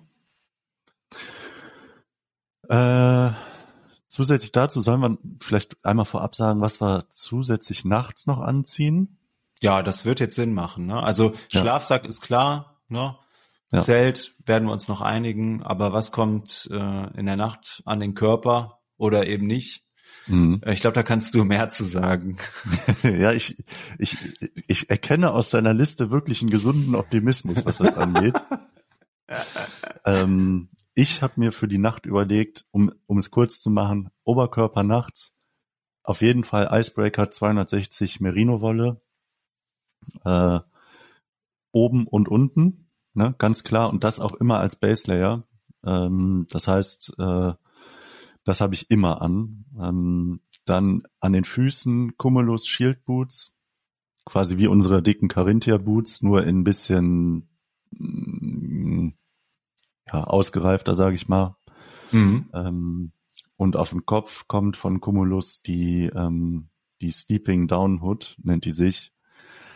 Äh, habe ich alles schon getestet, ist geisteskrankes Material, wirklich. Also da, geht, das, da kommt Freude auf, ne? Ja, das ist äh, wirklich äh, in Kombination mit dem Schlafsack, den ich habe, das ist das ist ein Gamechanger, wirklich. Aber ich sehe bei dir schon äh, alles Quatsch. Du schläfst einfach nur mit Mütze. Ja, normal. Ja. ja, du sagst, du hast ja gerade selber schon gesagt, die eine Schicht bleibt immer am Körper, deshalb bleibt mein, also habe ich das nur unter Base Layer jetzt aufgeführt und da haben mhm. wir ja beide die gleichen Base Layer, Base Layer lustigerweise. Wir haben uns nicht abgesprochen. ähm, ja, totaler Quatsch. Ich werde mich auf gar keinen Fall umziehen, wenn es nicht notwendig ist. Ich werde mhm. höchstens eine Schicht ausziehen, also Top Layer mhm. natürlich ausziehen und vielleicht den Mid Layer und dann ab in den Schlafsack. Bei den ja. Boots habe ich tatsächlich auch noch überlegt, weil gerade wenn man mal in der Nacht aufstehen muss, äh, die Notdurft verrichten oder so aus dem Zelt raus, dann ist natürlich angenehm, wenn man irgendwie was Warmes an den Füßen hat. Mhm. Aber wenn der Schlafsack oder die Schlafsäcke, die wir haben, das nicht schaffen, unsere Füße warm zu halten, mhm. dann haben wir da auf jeden Fall eine Fehlinvestition gestartet. Von daher verzichte ich jetzt auf zusätzlichen Fußschutz. Macht mhm. in meinen Augen keinen Sinn. Und ich spare auch noch mal ein bisschen Gewicht, weil und Platz vor allem, weil meine Priorität definitiv auf Ernährung und äh, ja Wasserversorgung auch äh, liegt, was den Platz am Rad angeht. Ich rede jetzt nicht von Gewicht oder so, sondern einfach von der Platzmöglichkeit und mhm. ich auf jeden Fall auch auf eine Slingbag, auf einen Rucksack oder auf eine Hip verzichten möchte, so dass auch die Kamera noch irgendwo Platz findet in den Taschen. Und da habe ich mir überlegt, wo ist so das erste, wo ich auf unnötiges Packvolumen verzichten kann. Und dann kamen halt die Gadgets, ja, zuletzt so und darunter halt auch äh, zusätzliche Zeltschuhe, sag ich mal. Ne? Mhm. Also wie gesagt, Nachtoberkörper, Nachthose wird bei mir auch ein Base Layer sein, wahrscheinlich mhm. sogar der gleiche. Ist ja der Tag, glaube ich, ne? 260. Ja, genau, ja. Genau, und äh, beim Kopf, da mache ich mir auch gar nichts vor. Ich schwitze ja auch viel, viel mehr als du. Da werd, mhm. wird mir eine Mütze reichen, ganz ehrlich, sonst gehe ich ja. kaputt. Ja. Hoffe ich zumindest, dass das so ist. Wenn ich friere, dann muss ich natürlich den Balaklava und so weiter, muss ich natürlich noch anlassen, aber ist ja nicht so, dass wir da nicht noch Möglichkeiten hätten zu kombinieren. Ne? Ja, ja, das auf jeden Fall, ja, das stimmt. Äh, dann haben wir als nächstes das, was wir so auf dem Rad anziehen. Ne? Und da, glaube ich, da scheiden sich unsere Geister extremst. Jetzt geht's los, du. Wie willst ja. du rumfahren? Du Radfahrer. Äh, du Radfahrer, sagt er. Äh, ich bin komplett auf, ähm, ja, ich sag mal, auf Material gegangen, wo ich was jetzt gar nicht so fahrradspezifisch ist. Ne? Also das ist mhm. bei dir ein bisschen anders. Ich habe alles so getrimmt, dass da ähm, ein bisschen Funktion noch irgendwie mit drin ist. Das hast du natürlich auch bei den Radsachen. Und ich hatte ja auch erst vor, mit Radsachen zu fahren, aber ich sehe da vor allem, wenn wir nur Regen haben, so sehe ich den, den Benefit von Radsachen nicht mehr. Ja? Mhm. Deswegen habe ich mich da so ein bisschen anders entschieden. Und ähm, ja, bin mal, bin mal gespannt, wie ich damit so auskomme. Ähm, jetzt im Moment oder jetzt demnächst steht an, das ganze Equipment hier unter den Bedingungen, wie wir sie hier haben, mal zu testen. Bin mal, ähm, bin mal gespannt. Also äh, fährst du mit Jeans oder? Nee, darf ich das jetzt verstehen? Jeans ist es nicht, aber es ist schon sehr, ähm, sehr normal. Ich ah, finde ich eigentlich geil, habe ich auch überlegt, weil wenn man die Sachen dann noch mal so outdoormäßig anziehen kann, ist ja eigentlich gut, ne? Hast du eine gute mhm. Investition gemacht. Nur ich denke mir halt auch, auch wieder eine komische Referenz, aber Jonas ist mit einer Radhose durch Sibirien gefahren, äh, mhm. hat zwei Vorteile, die Atmungsaktivität und das Schnelltrocknen wirst du wahrscheinlich bei, ja doch, bei den Autogeweben natürlich auch finden. Mhm. Aber man ist es ja auch in gewisser Weise gewohnt, dieses eng anliegende zu genießen auf dem Rad. Da haben wir auch schon mal in einer Episode drüber gesprochen. Und äh, das möchte ich mir zumindest bei der Hose nicht nehmen lassen. Also alles andere, da bin ich, da bin ich auf jeden Fall d'accord. Da muss man dann bei so einer Tour ein bisschen umdenken. Mhm. Ähm, aber gerade was so das Thema Hose angeht, Polster, eng, Ne? Hm. Weil ob die Beine kalt sind, das interessiert ja keinen. Hauptsache, der Oberkörper ist schön warm und die Füße sind warm. Also das war jetzt so meine Denke. Ne? Hm. Hm. Ja, Aber erzähl mal, was hast du denn jetzt? Hast du so eine Outdoor-Hose oder was ist das jetzt? Was, ja, was? Ich, ich sage einmal kurz, Base Layer ist wieder Icebreaker 260. Das ist ja, um das mal kurz zu erklären, ich glaube, so sind wir auch beide drauf gekommen. Merino, für uns steht das außer Frage. Das musst du als Base Layer nehmen. Das ist das Nonplusultra, wenn es um Wärme und um vor allem die ganze Zeit das gleiche tragen über drei Wochen hinweg. Ähm, zumindest mehr oder weniger, dann muss es Merino sein. Ja, ähm, Merino hat einen großen Vorteil. Haben wir zwar auch schon jetzt öfters gesagt, aber ist nicht so geruchsanfällig. Ja, genau. Und ähm, ja, da, wenn du das suchst, ja, Base Layer, Merino, das dickste, was es gibt, ist aktuell das von Icebreaker, 260 Gramm pro Quadratmeter, hat natürlich den Nachteil, dass es auch wirklich so schwer ist, ja, aber es hält halt auch entsprechend mhm. warm, ne? Deswegen sind wir dann da gelandet, ja. Wie viel nimmst du denn davon mit? Weil du hast jetzt äh, den Base Layer sowohl als also auch als Base Layer zum Fahren, aber als zum Schlafen mhm. auch, also genauso wie ich. Du, du ziehst halt nicht aus. Nimmst du zwei Paar von jedem mit oder ein Paar? Also ein, also ich habe einmal ähm, zweimal für den Oberkörper und zweimal für den Unterkörper. Genau, und so habe ich nämlich auch gedacht, einfach als Backup, ne, falls mal ja. doch irgendwas passieren sollte, dass man auf jeden Fall auf ein trockenes Set zurückgreifen kann. Ich glaube, ja. das macht Sinn, auch ja. bei der Hose, ne? Also beim Top-Layer von der Hose. Ja. Aber erzähl mal weiter, sorry. Ähm, genau, dann habe ich Mid-Layer vom Oberkörper und da habe ich dann eher so nach Down und sowas geguckt, was wirklich isoliert so ein bisschen. Ich habe mir gedacht, oberkörpermäßig muss da auf jeden Fall, Base Layer reicht nicht aus, deswegen habe ich oberkörpermäßig nochmal zugelegt und werde, wenn wir fahren, immer und auch wenn wir nicht fahren, wahrscheinlich immer eine Carinthia ISG 2.0 Jacke drunter tragen. Das ist die Hybridale? Äh, das ist so wie ich vorher schon meinen Carinthia Shirt hatte, ne, das mit den langen mhm. Ärmeln nur halt ein bisschen äh, ausgereifter, noch ein bisschen dicker. Ähm, macht einen mega guten Eindruck. Da habe ich nicht mit gerechnet, muss ich sagen. Aber bist du die schon gefahren? Auch in Kombination mit der Daune? Wahrscheinlich war es zu warm noch, ne? Die Daune kannst du da nicht in Kombination zu anziehen. Das nee. ist zu warm. Nee. Aber die bin ich gestern, ähm, bin ich die gefahren draußen. Ähm, das, das macht einen guten Eindruck erstmal. Ja, geil. Also, solange man in Bewegung ist, für mich äh, super Sache, muss ich sagen. Das klingt also, doch nice die Jacke, da, da gebe ich einiges drauf.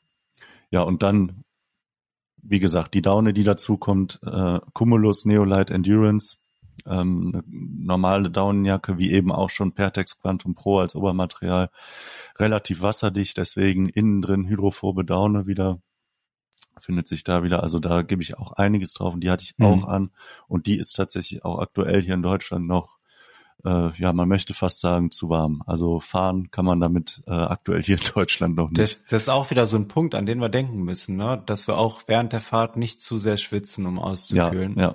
Ja, das ist das. Äh, da habe ich mich auch so ein bisschen auch, was so die Dicke des Materials angeht, so orientiert, weil ich schwitze ja deutlich schneller als du. Ja. Und äh, das ist ja immer der Grund gewesen, warum wir durch Kälte irgendwie in die Knie gezwungen wurden, weil wir viel ja. zu schnell losgefahren sind und dann unter unseren warmen Kleidungsstücken dann geschwitzt haben wie die Weltmeister. Das ja. müssen wir auf jeden Fall steady pacen auf dem Weg zum Nordcup. Auf jeden Fall, ja. Ähm, ja, Hose genau das gleiche. Cumulus Transition Down Pants. Äh, also auch wieder einfach eine Downhose. Ähm, Aber die dann off, einfach, off Bike? Nee, nee, nicht, nicht auf dem Bike. Beides nicht. Also die beiden äh, Down-Sachen, die sind eher so für die Hose für längere Pausen. Mhm. Und die, äh, die Jacke, wenn wir dann eine ne Pause mal machen. Das wird ja dann wieder so sein, dass du dich nur am Umziehen bist. Ja, das muss aber so sein, sage ich dir ganz ehrlich. Wenn da der Wind fegt und wir uns nicht bewegen, das, äh, oh das geht nicht. Also und kalkuliere ich da mal ein bisschen Zeit rein. Aber das ist ja schon mal gut. Außerdem sind wir ja gewohnt. Downjacke ja, rein, Downjacke raus. Ich, ich habe das auf jeden Fall auf dem Schirm, dass ich mich oft umziehen werde und ich packe entsprechend. Also ich bin auch da viel am überlegen, gerade wie ich alles einpacke und wo das alles hinkommt, damit mhm. ich wirklich nicht jedes Mal Telfin ab und dann noch einen Packsack auf und dann Ja, das ist das Problem, rauskommt. das ist das Problem. Das ich finde es auch super ja. geil, aber dieses Umziehen, gar keinen Bock drauf. Ja. ja. Ausziehen kein Problem, aber dann im Stand äh, was, was noch zusätzlich anziehen zu müssen und dann noch auspacken zu müssen und damit theoretisch nicht weiterfahren zu können oder so. Ja. Das ist was, das für mich ausgeschlossen. Da werde ich komplett nervös.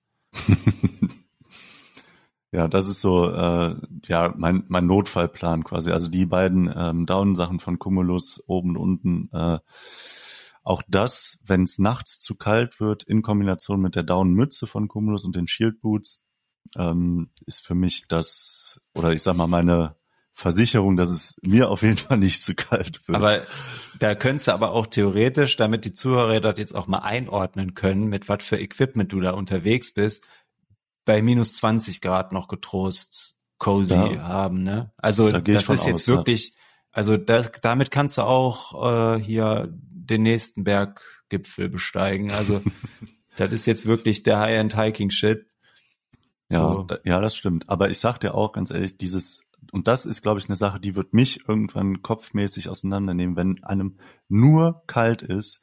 Ich glaube, das kann ich nicht gut. Ähm, wenn ich wenigstens weiß, ich lege mich abends ins Bett und es ist alles schön muckelig warm und ich, wenn es nicht oh. so ist, kann ich noch was drüber ziehen. Ist einfach äh, schön, ne? Wenn du dann zumindest nachts oder abends, wenn du dann da liegst, vielleicht noch ein bisschen Musik hörst, dass, dass man weiß, okay, gleich wird's warm und alles ist gut. Und wenn du morgens aufwachst, ähm, dann ist es nicht wegen der Kälte, sondern äh, weil die ersten Sonnenstrahlen dich wach küssen.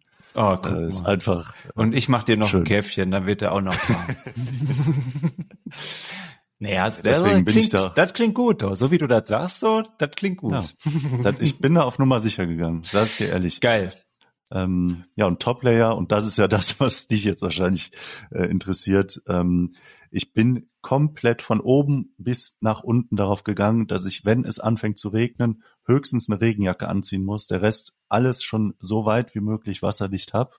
Mhm. Und das ist hier in dem Fall dann am Oberkörper eine Regenjacke von Patagonia, die ähm, Calcite.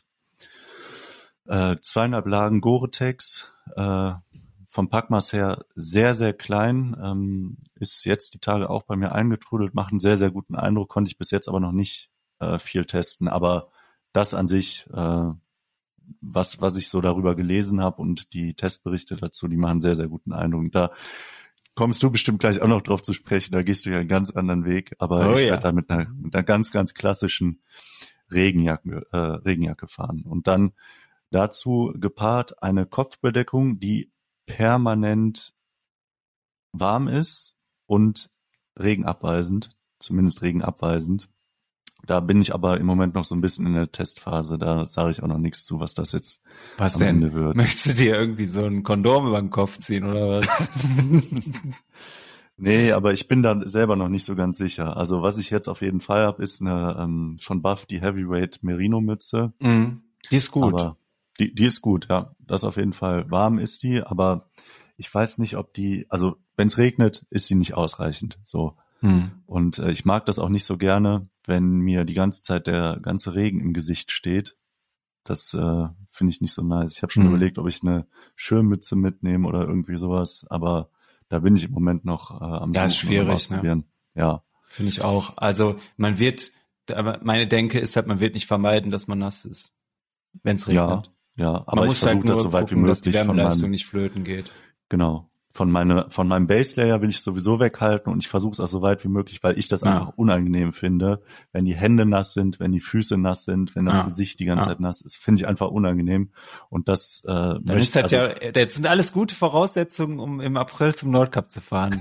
Ich finde Feuchtigkeit unangenehm. Ja. nice, das Mindset ja. stimmt. Ja. Nee, und Top Layer von der Hose ist eine Fjellreifen Carl Pro Hydratic Hose äh, ganz leicht isoliert, von außen G1000, teils verstärkt mit Heavy Duty G1000, ähm, werde ich nochmal zusätzlich einwachsen und dann, äh, ja, verspreche ich mir sowieso schon eine ordentliche Wasserfestigkeit, aber mit dem, mit dem Wachs oben drüber. Ich kann ja die auch einwachsen, kein Problem. Bin immer mit. Ja, das klingt ja schon alles sehr, sehr, also klingt ja so, als wenn du hier irgendwie für den Hersteller Werbung machst. So, ist auf jeden Fall geil. Ich bin auf jeden Fall gespannt. Ich also bin auch flüssig, flüssig ist das auf jeden Fall. Also das muss ja. ich wirklich sagen. Ich habe also die äh, die Hydratic Hose, die habe ich jetzt hier auch schon liegen. Ne? Ich habe ja die Standardversion sowieso schon. Die Hydratic mhm. liegt jetzt hier auch vor mir, ist nur die falsche Größe. Ähm, das ist äh, vielversprechend. Wahrscheinlich auch überall eine Nummer größer, damit du auch noch genug äh, noch was drunter ziehen kann. Lagen ja. drunter ziehen kannst, ne? Ja. Geil. Ja, ich bin gespannt. Wird ja auch wieder ein richtig geiler Produkttest für dich, so, weil die Sachen jetzt noch auf Herz und Nieren zu testen in den nächsten vier Monaten wird ja eher schwierig. Ja, aber jetzt, äh, jetzt im Winter, ich meine, jetzt gerade gucke ich aus dem Fenster und es schneit. Es ist ja richtig weiß draußen. Was ist denn passiert? Ja. ja. Hör mal, da mach ich gleich erstmal einen Schneeengel, du. Ähm, da werde ich auf jeden Fall noch ein paar Möglichkeiten haben, zu, also zumindest herauszufinden, ist das alles so wasserdicht, wie ich mir das vorstelle, und ist mhm. es so wärmeisolierend, wie ich mir das vorstelle. Und das sind die zwei Kriterien, nach denen ich da fahren werde. Also alles das, was ich während der Fahrt an mir trage, habe ich gewichtsmäßig komplett ausgeklammert. Also ähm, da ja, das, das muss man da auch. zumindest ähm, gar nicht drauf geachtet. Ja. Das ist auch wichtig. Ja, und weil das äh, saugt sich ja eh voll unter Umständen minimal. Na, irgendwann gibt das Gewebe ja sowieso nach und die Kleidung wird schwerer. Na, auch die Downjacke wird irgendwann schwerer. So, ja. das äh, wirst du nicht ausklammern können. Genau. Aber wenn ich das jetzt richtig verstehe, würdest du dann über die Downjacke dann auch noch mal diese Regenjacke ziehen? Ja.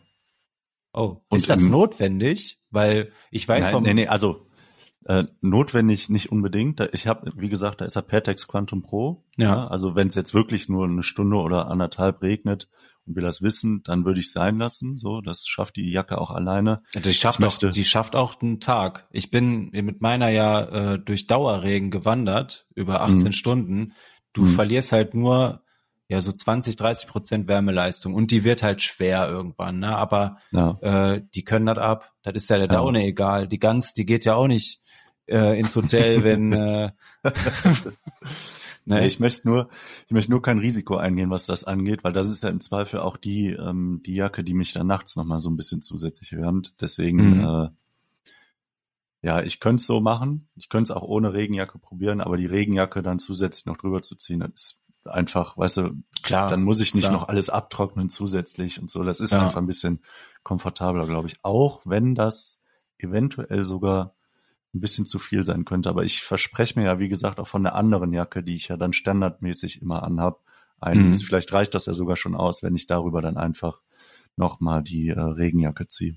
Ja, also ich will, wollte eigentlich nur darauf hinaus, ähm, diese ganzen Funktionskleidungsstücke, also so, man muss da so ein Selbstbewusstsein entwickeln, glaube ich. Ich hätte auch nicht gedacht, als ich da damals losmarschiert bin, da war ich irgendwo in Boppard mit Chris wandern Mhm. Und es war den ganzen Tag am Regnen und ich hatte einen richtig schweren Rucksack hinten drauf, der die mhm. ganze Zeit auch ins Gewebe gedrückt hat, ne, was ja eigentlich komplettes Gift ist. So, mhm. äh, und das Teil hat mich gewärmt. Ne? Also mhm. äh, ich bin da so lässig, was Regen angeht, dass ich sage, wenn wirklich jetzt der Platzregen kommt und wir fahren müssen, dann brauche ich auch was, was mich komplett umhüllt, so nach dem Motto, mhm. weil wenn's die Downjacke nicht mehr aushält, dann muss das schon richtig der Sturm sein oder richtig äh, der Platzregen so äh, monsunartig mhm. oder Hagel oder was weiß ich, äh, damit diese High-End-Jacken das nicht aushalten, weil die sind ja nun mal auch fürs für den Alpinsport konzipiert, ne? Und da bist du ja weitaus herausfordernden, äh, sag ich mal, Witterungsverhältnissen ausgesetzt, als als wir da auf dem Weg Richtung Nordkap wahrscheinlich. Ne? Also wir, ja, das auf jeden Fall. Ja. Also ja. das muss man sich dann wahrscheinlich nochmal vor Augen halten. Ja. Aber klingt, das klingt ja wieder so, als wenn ich da ordentlich was zu lachen bekomme. So. Da bin ich schon richtig gespannt. ja, ich bin mal, also du sagst das jetzt so, ne? aber ich bin mal gespannt, wer da am Ende lacht. Sag ich dir ganz ehrlich. Meine ja, ich jetzt auch nicht provokativ, ja. aber das ist. Ja, ich äh, bin echt. Das, das wird, wird auf jeden Fall geil. Ich weiß aber auch schon, womit ich die Zeit nutze, wenn du dich umziehst. Also ist nicht so, dass ich da. Äh, ja, ich weiß auch, womit du die Zeit nutzt. Aber sag mal, was du dir vorgenommen hast. äh, nee. Ja. Dann haben wir doch das Thema Kleidung soweit. Ah nee. Ja, du noch. Du noch. Ach so. Ja, Downjacke. Hm. Ne, meine altbekannte Downjacke, die ich jetzt aber, schon. Aber auf dem Rad auch, oder? Ja, wenn es zu kalt ist, ziehe ich die an und lass die auf. Okay. Wenn es zu warm wird, mache ich die auf. Okay. Ich kann die Ärmel hochmachen, dadurch mhm. gewinne ich so ein bisschen äh, an Ventilation und ich kann mhm. die aufmachen, dadurch gewinne ich auch ein bisschen an Ventilation. Also ich fahre damit auch jeden Tag jetzt wieder zur Arbeit. Zum Beispiel heute hatte ich sie das erste Mal wieder an, weil wir so um die null Grad sind. Mhm. Und ich weiß ganz genau, wie viel Unterlagen, also wie viel Base Layer, äh, jetzt zur Zeit fahre ich noch mit T-Shirt, einfach mit Trikot drunter. Das reicht mhm. aus, weil die so gut isoliert. Äh, aber ich weiß ganz genau, die Luftfeuchtigkeit klingt jetzt wirklich komisch, aber wenn wir 90 90 Prozent Luftfeuchtigkeit haben, weißt du selber, da fährst mhm. du zur Arbeit und du bist am Schwitzen wie ein Weltmeister, äh, ja. wenn du dich zu dick angezogen hast. Also ich habe ein unheimlich gutes Gefühl bei dieser Jacke, weil ich einschätzen kann, wie sehr die mich wärmt, ne, auch wenn die nass ist. Deshalb bleibt die auf jeden Fall. Mhm. Aber war halt, wie gesagt, eine Entwicklung. Ne? Ist bei solchen mhm. Sachen, glaube ich, auch wichtig, dass man da Equipment hat, ähm, wo man Erfahrung mitgesammelt hat und wo man ungefähr einschätzen kann, was es an einem bewirkt. So. Ja. Das, womit ich noch nicht so viel Referenz habe, ist einfach so das Thema Platzregen und Sturm. Und da wir ja beide auch in Dänemark festgestellt haben, oh, wäre nett, vielleicht auch das Rad ein bisschen zu schützen, hatte ich überlegt, einen Tarp anzuschaffen extra, mhm. um das Rad irgendwie noch zu sichern oder diese diese Socke da fürs Rad. Ich weiß nicht, ob du dich daran noch erinnern kannst. Ja, diese, ja, ja. Ne, damit man die auch ins Hotel mitnehmen kann. Hab mir aber gedacht, warum denkst du so kompliziert? Ne? Wenn du dir jetzt einfach ein Poncho holen würdest, klingt zwar erstmal banal, aber dann schützt du dich vor Regen, wenn es wirklich mal runterkommt. Das ist wirklicher mhm. Schutz vor Regen. Auch deine Hände, dein Lenker ist während der Fahrt geschützt. Und wenn du Offbike bist, packst du den Poncho einfach über das Rad und hast quasi noch einen Regenschutz für dein Rad. Ne? Mhm. Was natürlich auch was ist, was wir über die Distanz jetzt nicht außer Acht lassen sollten, weil wir ja nicht gesponsert werden, sondern unsere Räder hier äh, aus eigener Tasche finanzieren und wir natürlich auch Interesse haben, dass das Material einigermaßen schon davonkommt, gerade bei so einer herausfordernden Tour. Ja. Deshalb wird das der einzige Test sein für mich, den ich kleidungstechnisch mache, diese Tour. Äh, wie verhält sich der mit einem Poncho auf dem Rad? So, das mhm. ist das Einzige. Aber auch da, mit einem Poncho auf dem Rad, da siehst du jede zweite Oma mit, ne? Und das auch aus gutem Grund. äh, deshalb, ja, ist doch so. Deshalb habe ich mir gedacht, komm, zwei Fliegen mit einer Referenz Klappe. Ist. Ja, das ist die Referenz. Die Oma hat trockene Finger, wenn ihr ankommt bei Rewe. Ja, wunderbar. Dann, dann komme ich damit zum Nordcup. Dann komme ich damit zum Nordcup. Ne? Ist natürlich jetzt kein pinkes Teil, sondern schon was Geiles von Tasmanian Tiger. Tech mhm. Poncho. Mhm. Wiegt auch nicht gerade wenig, aber soll ja auch das Rad dann im Stillstand auch ein bisschen vor Feuchtigkeit schützen. Aber würde ich auch erst zünden, die Rakete, wenn äh, da wirklich was vom Himmel kommt. Also das muss mich schon schockieren, du. ja. Aber ja, und sonst so lange gedauert. Sonst sehe ich bei dir hier fast alles äh, Radkleidung, ne? Genau, genau. Also wie gesagt, Hose. Ich habe hier zwei sehr gute Winterhosen, auf die werde ich definitiv zurückgreifen, die eventuell kombinieren mit dem Base Layer, also Hosen Base Layer, wenn es mhm. zu kalt sein sollte. Aber bei mir ist es tatsächlich so, meine Beine sind gar nicht das Problem. Ne? Also wenn die Füße, Oberkörper und Hände, ja, und mhm. Ohren, das ist so mhm. mein Kryptonit. Deshalb bin ich da mehr als optimistisch. Also die Hose, die sind wir auch schon bei minus fünf, minus sechs Grad gefahren. Da ist ja alles gar kein Thema. Dann eher ein bisschen Augenmerk auf die Füße nochmal, um da zu gucken, dass mhm. man auch was hat, was auch im feuchten Zustand isoliert oder noch ein bisschen Wärme gibt. Und da sind wir dann auch wieder bei Merino. Also da mache ich gar keinen Fass auf. Da werden ja. zwei Hosen mitgenommen, jeweils einmal von Pass, einmal von Rafa. Beides die Winterversion, eine für den Austausch. Dann habe ich ein schönes Polster, weil ich auch gewohnt bin, was mein mhm. Sattel gewohnt ist. Ne? Das ist ja so bei den Radhosen mittlerweile. Das Polster, das hat ja schon so, so wie bei deinem Ledersattel, ne? hat, mhm. hat äh, meine, mein Hosenpolster schon die Form vom Cambium angenommen. Und auf den Komfort möchte ich ehrlich gesagt nicht verzichten. Ja, das kann ich, das kann ich nachvollziehen.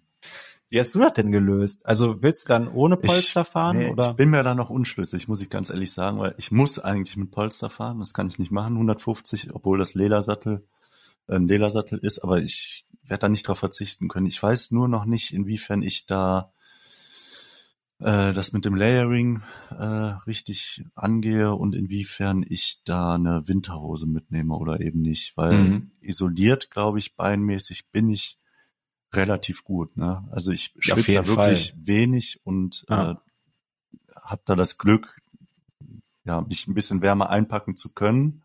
Aber ähm, ich sag mal, irgendwann ist es auch zu viel. Ne? Und wenn ich jetzt, glaube ich, auf einen Base Layer von 260 Merino noch eine isolierte Passhose packe und darüber noch eine Hydratic, das wird ein ähm, bisschen zu viel, das, ne? Das, das wäre zu viel, glaube ich. Ne? Vor allem Deswegen, auch Reibung. Also das ja. ist ja auch so ein Punkt. Ne? Du willst ja so ja. wenig, so wenig wie möglich Reibung haben während des Pedalierens. Und je ja. mehr Schichten du hast, desto mehr reibt ja auch aneinander, ineinander. Und dann verlierst du auch ganz schnell wieder die Isolationsfähigkeit von den Stoffen. Mhm. Weil Zwiebel ist ja nicht gleich Zwiebel, ne? Das ist ja. dann auch so, wenn du einen Rucksack dir auf dem Rücken packst oder so. Ja. Nee, da bin ich mir aber noch ein bisschen unsicher, was, was ich da jetzt genau mache. Was war mit deiner Binden, mit deiner Binden, äh, Entschuldigung, aber mit deiner, mit deiner Bindenstrategie, deiner Frauenbindenstrategie? Was hatten wir denn da nochmal? Du hast gesagt, soll ich das, Ach so, ich das erzählen? Darf ich das erzählen?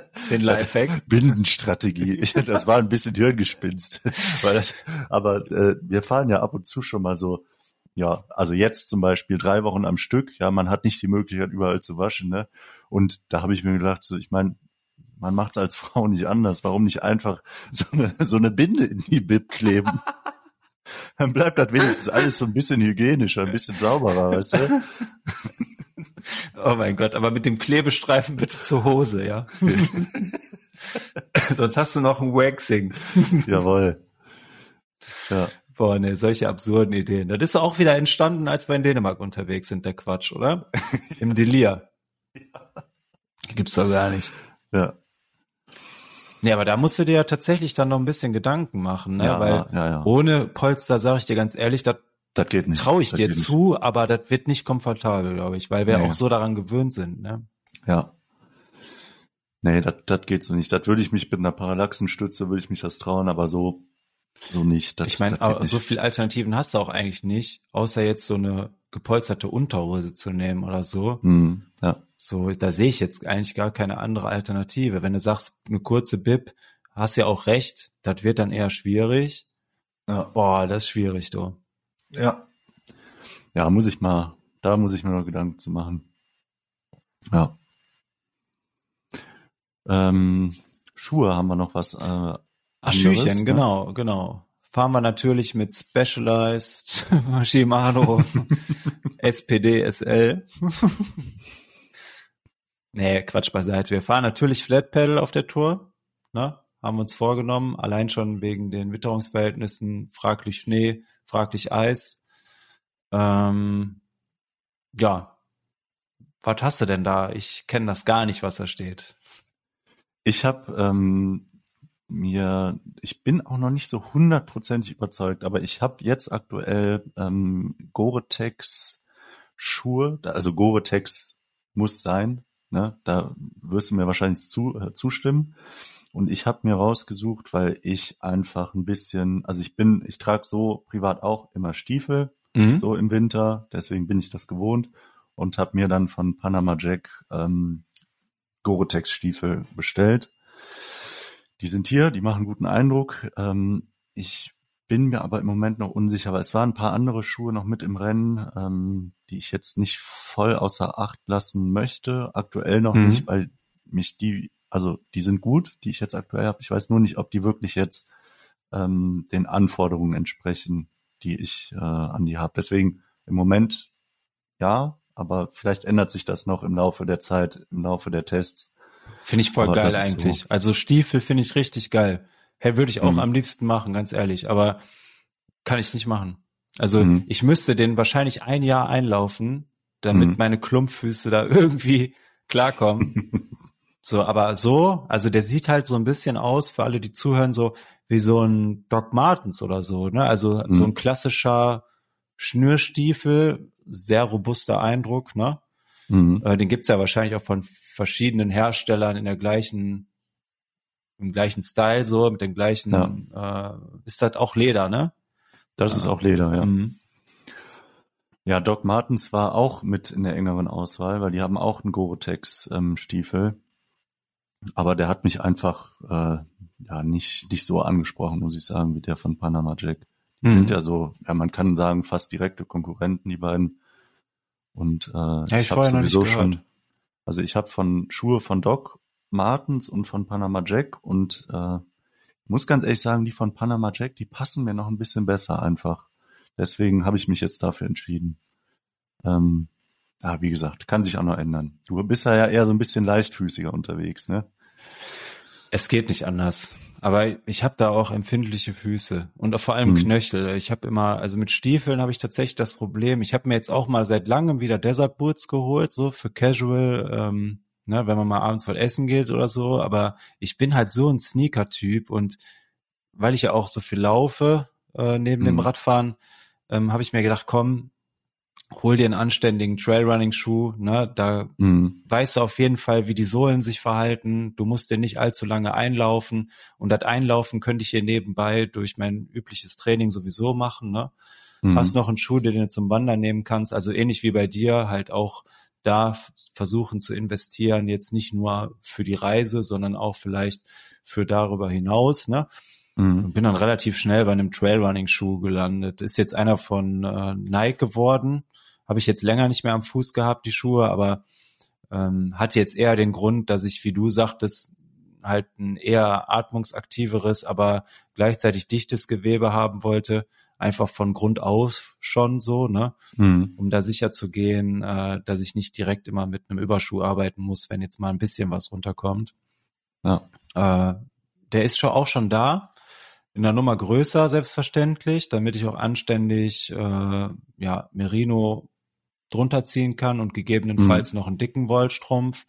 Ja. Äh, ich bin mir nicht zu hundertprozentig sicher, ob das das Nonplusultra ist. Ich weiß aber aus der Erfahrung, dass um die 0 Grad bis minus 5 Grad ich auch mit solchen Schuhen ohne Probleme wandern gehe. Ne? Hm. Und da berühre ich dauerhaft den Boden.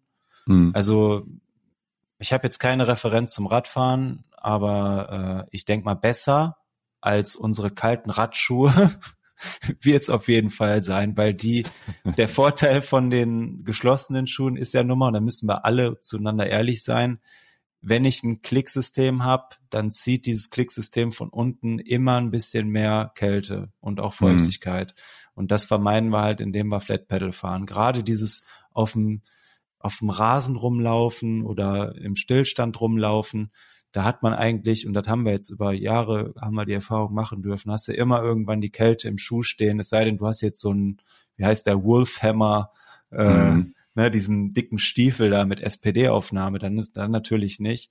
Aber da sind wir uns ja beide einig. Wir wollen Flexibilität, gerade Off-Bike, ne, schnell den Spot finden, aufbauen, fotografieren, Drohne, ne, also der ganze Break-to-Frame-Film.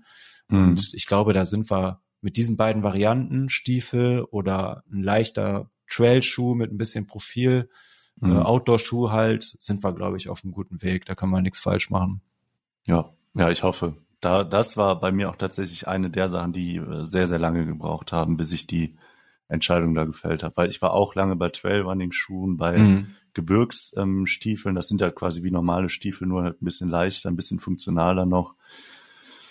Bin jetzt da gelandet, aber äh, ja, wie du schon sagst, das Nonplusultra ist es wahrscheinlich nicht, aber nee. ich hoffe, dass, dass der gut abschneidet in den, in den Tests jetzt vorher. Also so Bergstiefel finde ich auch richtig geil, muss ich sagen. Mhm. Aber da habe ich mir direkt gedacht, das ist ein bisschen over the top, mhm. weil ähm, der Schuh, der setzt ja voraus, dass du dauerhaft wieder Kontakt zum Boden hast. Mhm. Ne? Und ich glaube, der geht einem nach einer Zeit auf den Nerv, wenn ich die, mhm. wenn ich damit pedalieren muss, weil Radschuhe sind ja nicht ohne Grund immer relativ leicht. Ne? Mhm. Weil ich will ja. die ja eigentlich gar nicht so krass merken. Ne? Ja, ja. Und wenn es da irgendwie so einen Hybriden geben würde, so einen leichten, geilen Outdoor-Stiefel, ne? Der das so ein bisschen miteinander kombiniert, weil der Stiefel natürlich auch wieder den klaren Vorteil hat, du kannst die Hose reinstopfen ne? mhm. ne? und schützt deine Socken. Ne? Also hat ja. alles Vor- und Nachteile. Ich muss das dann kompensieren halt mit Two Caps und einem Neoprenüberzug oder so, ne? Ja. Raincover. Aber man merkt, da haben wir noch nicht so viel Referenz. Das müssen wir testen. Ist auch geil, wenn wir da zwei unterschiedliche Wege gehen, weil dann äh, haben wir da auf jeden Fall dann eine Referenz am Ende des Tages und können dann einen richtig geilen Reisebericht und auch Equipmentbericht dann mal folgen ja. lassen. Ne? Das wird geil. Ja. Äh, Handschuhe haben wir noch. Boah, Handschuhe da, das ist auch wieder so was, ne? zwei Leute, die nur Style kaufen, müssen auf sich auf einmal Gedanken über Funktion machen. Erzähl mal, was hast du denn da? Ich habe ja ähm, von den Lofoten, von unserer geplanten Lofotenreise vor zweieinhalb Jahren hatte ich ja noch meine ähm, Heat Company äh, Smart 3 Pro. Äh, die werde ich mitnehmen. Bietet sich Ach, jetzt genau, an. Genau, genau, ja. Und die werde ich ergänzen mit einem Merino Tube. Der kam jetzt relativ neu von der Heat Company. Da kann man sich vorstellen wie so eine Verlängerung vom Ärmel bis auf die Handflächen, ne? Handrücken, Handflächen, ohne halt die Finger selbst. Ne? Mhm. Das finde ich mega praktisch. Äh, hatte ich jetzt auch die Tage schon an draußen. Äh, genial, weil du hast diese Kältebrücke zwischen Handschuh und Ärmelabschluss einfach nicht mehr. Ach, das ist geil, ne? Ähm, und das ist wirklich, das hat richtig was ausgemacht. Ähm, ich war draußen unterwegs mit dem Rad und ich hatte überhaupt, das ist ganz unüblich für mich, aber ich hatte überhaupt keine Probleme. Ne? Ja, die Smart 3 Pro dann da drüber, ne, als Base Layer kombiniert mit einem Mid Layer als ähm, Handschuh für leichten Regen. Und ich habe, wenn es zu kalt sein sollte oder wenn es wirklich dann ähm, viel regnen sollte, den ganzen Tag regnen sollte, noch die äh, Polarhoods von Heat Company dazu. Also da darf ja dann auch gar nichts mehr passieren. Das ist ja also auch wieder. Kann ich mir auch nicht vorstellen. Das ist ja für minus 40 Grad. so viel jetzt nicht. Aber ja, das geht schon gut ab. Also das dieses sollte warm halten, ja. Für alle, die die jetzt zuhören und The Heat Company nicht kennen, die stellen halt auch ursprünglich für den Alpinsport und vor allem auch für Jäger und so weiter stellen die äh, Handschuhe und so Accessoires her. Also das ist äh, nicht ganz leicht das Material, aber wenn es um Funktion und Kälteabwehr geht, äh, ist das, glaube ich, so mit das krankeste, was auf dem Markt ist. Mhm. Sieht auch auf jeden Fall so aus. Siehst auf jeden Fall mit dem Smart 3 Pro, siehst du aus wie Edward mit den Scherenhänden. ja, das, aber mit den Scherenhänden, da sagst du schon was, was ich da bei dir im Namen lese. was hast du denn, denn da überlegt? Also eigentlich sind wir relativ ähnlich. Ich habe mhm. natürlich auch einen Merino Liner als Handschuh, ne? einfach mhm. für, wenn es mal nicht so kalt ist und als erste angenehme Schicht. Darüber halt was, was ähm, ja schon gar keinen Wind eigentlich mehr großartig durchlässt, aber trotzdem noch atmungsaktiv ist, gegen alles, was keine Staunässe ist, mega gut zurechtkommt. Das mhm. in der Lobster-Version, ne, dass ich auch anständig schalten kann. Und wenn alle Stricke reißen, darüber nochmal ein Raincover, äh, dann geht auch wirklich gar nichts mehr durch, aber dann kommt auch nichts mehr raus. Also das wäre dann wirklich mhm. wieder für Worst Case, äh, uns bricht der Himmel über den Kopf hinein, wir müssen trotzdem fahren, dann wäre mhm. äh, Raincover für den Handschuh, Raincover für die Schuhe und mhm. Poncho meine Abwehrstrategie dann am Tag. Mhm. Das klingt gut. Das klingt gut. Dann haben wir als letztes noch Mütze und Schlauchschal, ne? Jo. Ah, das, das ist ja. Das, aber da habe ich mal eine Frage zu. Ja. Wieso denn Buff Lightweight? Weil ich ein Stirnband drüber ziehe. Also ich okay. trage immer beides. Mhm. Weil mir ist aufgefallen, ich weiß nicht, ob dir das auch so ging, aber meine Ohren waren immer das, was am schnellsten kalt geworden ist und der Rest war noch relativ angenehm. Mhm. Und wenn wir mit Helm fahren, brauche ich irgendwas, was nicht zu dick aufträgt. Ja, ja klar. Ja. Und äh, das Stirnband ist genau der Bereich, der nicht komplett vom Helm mit umschlossen wird. Also das muss ich testen. Ich habe da noch keine Referenz, ähm, habe aber in mehreren Reiseberichten dazu die Empfehlung gelesen und ich habe halt auch wieder die Möglichkeit zu kombinieren, gerade weil ich am Kopf ja unheimlich viel schwitze. Du weißt ja selber, wie ich teilweise aussehe mit meiner Radmütze. Mhm. Habe ich dann die Möglichkeit zu dosieren, weißt du? Ein bisschen mhm. mehr Wärme, dann nehme ich vielleicht das Stirnband weg, ziehe mir den Buff noch in den Eiche-Modus, so, ne? so, ich habe dann halt mehr Möglichkeiten, damit ich nicht ins komplette Schwitzen wieder ausarte, weil mhm. man verliert unheimlich viel Wärme über den Kopf. Ähm, und das ist bei mir definitiv so. und dann muss ich irgendwie gucken, wie ich damit umgehe. Ne? Ich kann jetzt nicht ja. mehr eine Mütze auf den Kopf knallen, obwohl ich das so gerne machen würde. Ich hätte so gern diese Fellmütze mir gekauft, diese mhm. Expeditionsmütze. Mhm. Da würde ich mich tatsächlich sehen, aber ich kann es nicht machen. Die ähm, wird mich auseinandernehmen. Ja. Das habe ich übrigens, ich habe ja eine hier, ne, schon seit Jahren. Äh, und ich hätte die auch gerne mitgenommen, aber die kannst du beim Fahren nicht anziehen. Die ne? Power zu sehr, ne? Das, das geht nicht die ist optimal, wenn du stehst und die anhast, traumhaft, aber die kannst du beim Fahren nicht tragen und die sind natürlich vom Packmaß her kannst du ah, nicht Also ja, die ist halt nichts, was du auch verpacken möchtest. Das ist was, was nee. du dauerhaft auf dem Kopf behältst dann, ne? Ja. Klar. Äh, Sonnenbrille lese ich gerade noch. Da werden wir beide, glaube ich, zu äh, Gletscherbrillen äh, gleich. Das muss sein, ne? Das haben wir uns so in den Kopf gesetzt. Das ja, muss leider passieren. Auch schon lange, ne? Da das wird bestimmt lustig. Das muss passieren. Da bin ich mal gespannt. Aber da haben wir auch schon eine schöne Idee, wie wir das so ein bisschen in Szene setzen. Äh, auch in Kombination mit deinem, ja, muss man ja sagen, der ist schon extravagant geil mit äh, diesem Down-Hut oder Mütze mhm. vielmehr, ne? Mhm. Hut, also das wird geil. Ja. Was haben wir noch auf der Liste? Ja, bei den Powerbanks da musste ich nachziehen. Also ich habe jetzt auch mhm. länger wieder recherchiert. Ähm, und wir haben ja festgestellt, wie geil sich die neue Enker 737 oder 737 schnell laden lässt in kürzester mhm. Zeit. Und das ist ja. ein Gewinn, wo man wirklich das Risiko eingeht, wenn man mit zwei solcher Systeme unterwegs ist, auf eine zusätzliche Reserve-Powerbank komplett zu verzichten. Ja.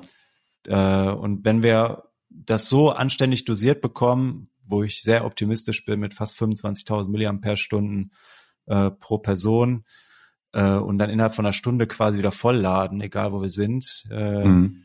Das ist, glaube ich, das Nonplusultra dann an der Stelle. Ne? Ja, das, das ist schon wichtig, ja.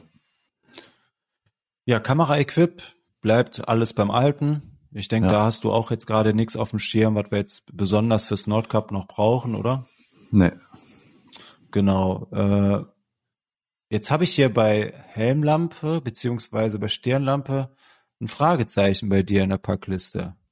Ja, weil ich mir im Moment noch nicht sicher bin, ähm, ob ich die Nightcore mitnehme, also die, die wirklich zuverlässig Vorderlicht, Rücklicht ersetzen kann, weil ich brauche, äh, mein Rücklicht ist das Nonplusultra mhm. ja jetzt inzwischen. Da gebe ich alles drauf. Das wird nicht ausfallen. Da bin ich mir hundertprozentig sicher. Ja. Deswegen brauche ich für mein Rücklicht keinen Ersatz an der Stirnlampe selbst. Die konnte ja Rot- und Weißlicht. Ne? Mhm. Und ähm, deswegen habe ich ja jetzt in Dänemark auch schon eine andere äh, Stirnlampe dabei gehabt, die vom Packmaß her deutlich, deutlich kleiner ist. Ähm, und auch für abends äh, durch das grüne Licht. Ich meine, du hast es ja mitbekommen. Das ist angenehm, also, angenehm. Ist angenehmer ja. einfach, weil du guckst nicht so in auch die, der Lichtkegel davon. Du hast nicht irgendwie so so dieses helle, dieses grelle, ja. sondern ja. ist einfach ein bisschen seichter, ist nicht so akkufressend und äh, da bin ich mir im Moment noch unsicher. Das ist auch nicht so anstrengend fürs Auge, wenn du die ganze Zeit diese unterschiedlichen Helligkeitsstufen so krass ausgleichen musst, ne? Ja, und wir werden ja sehr wenig künstliches Licht haben. Ne? Mhm. Ähm, deshalb finde ich, ist Beleuchtung ein ganz, ganz wichtiges Thema. Das ja. müssen wir wirklich so schaffen, dass es angenehm ist, ne? Und vielleicht auch, ja, klingt jetzt ein bisschen romantisch, aber das muss schon geborgen sein, ne? Das ja. ist so mein Aspekt.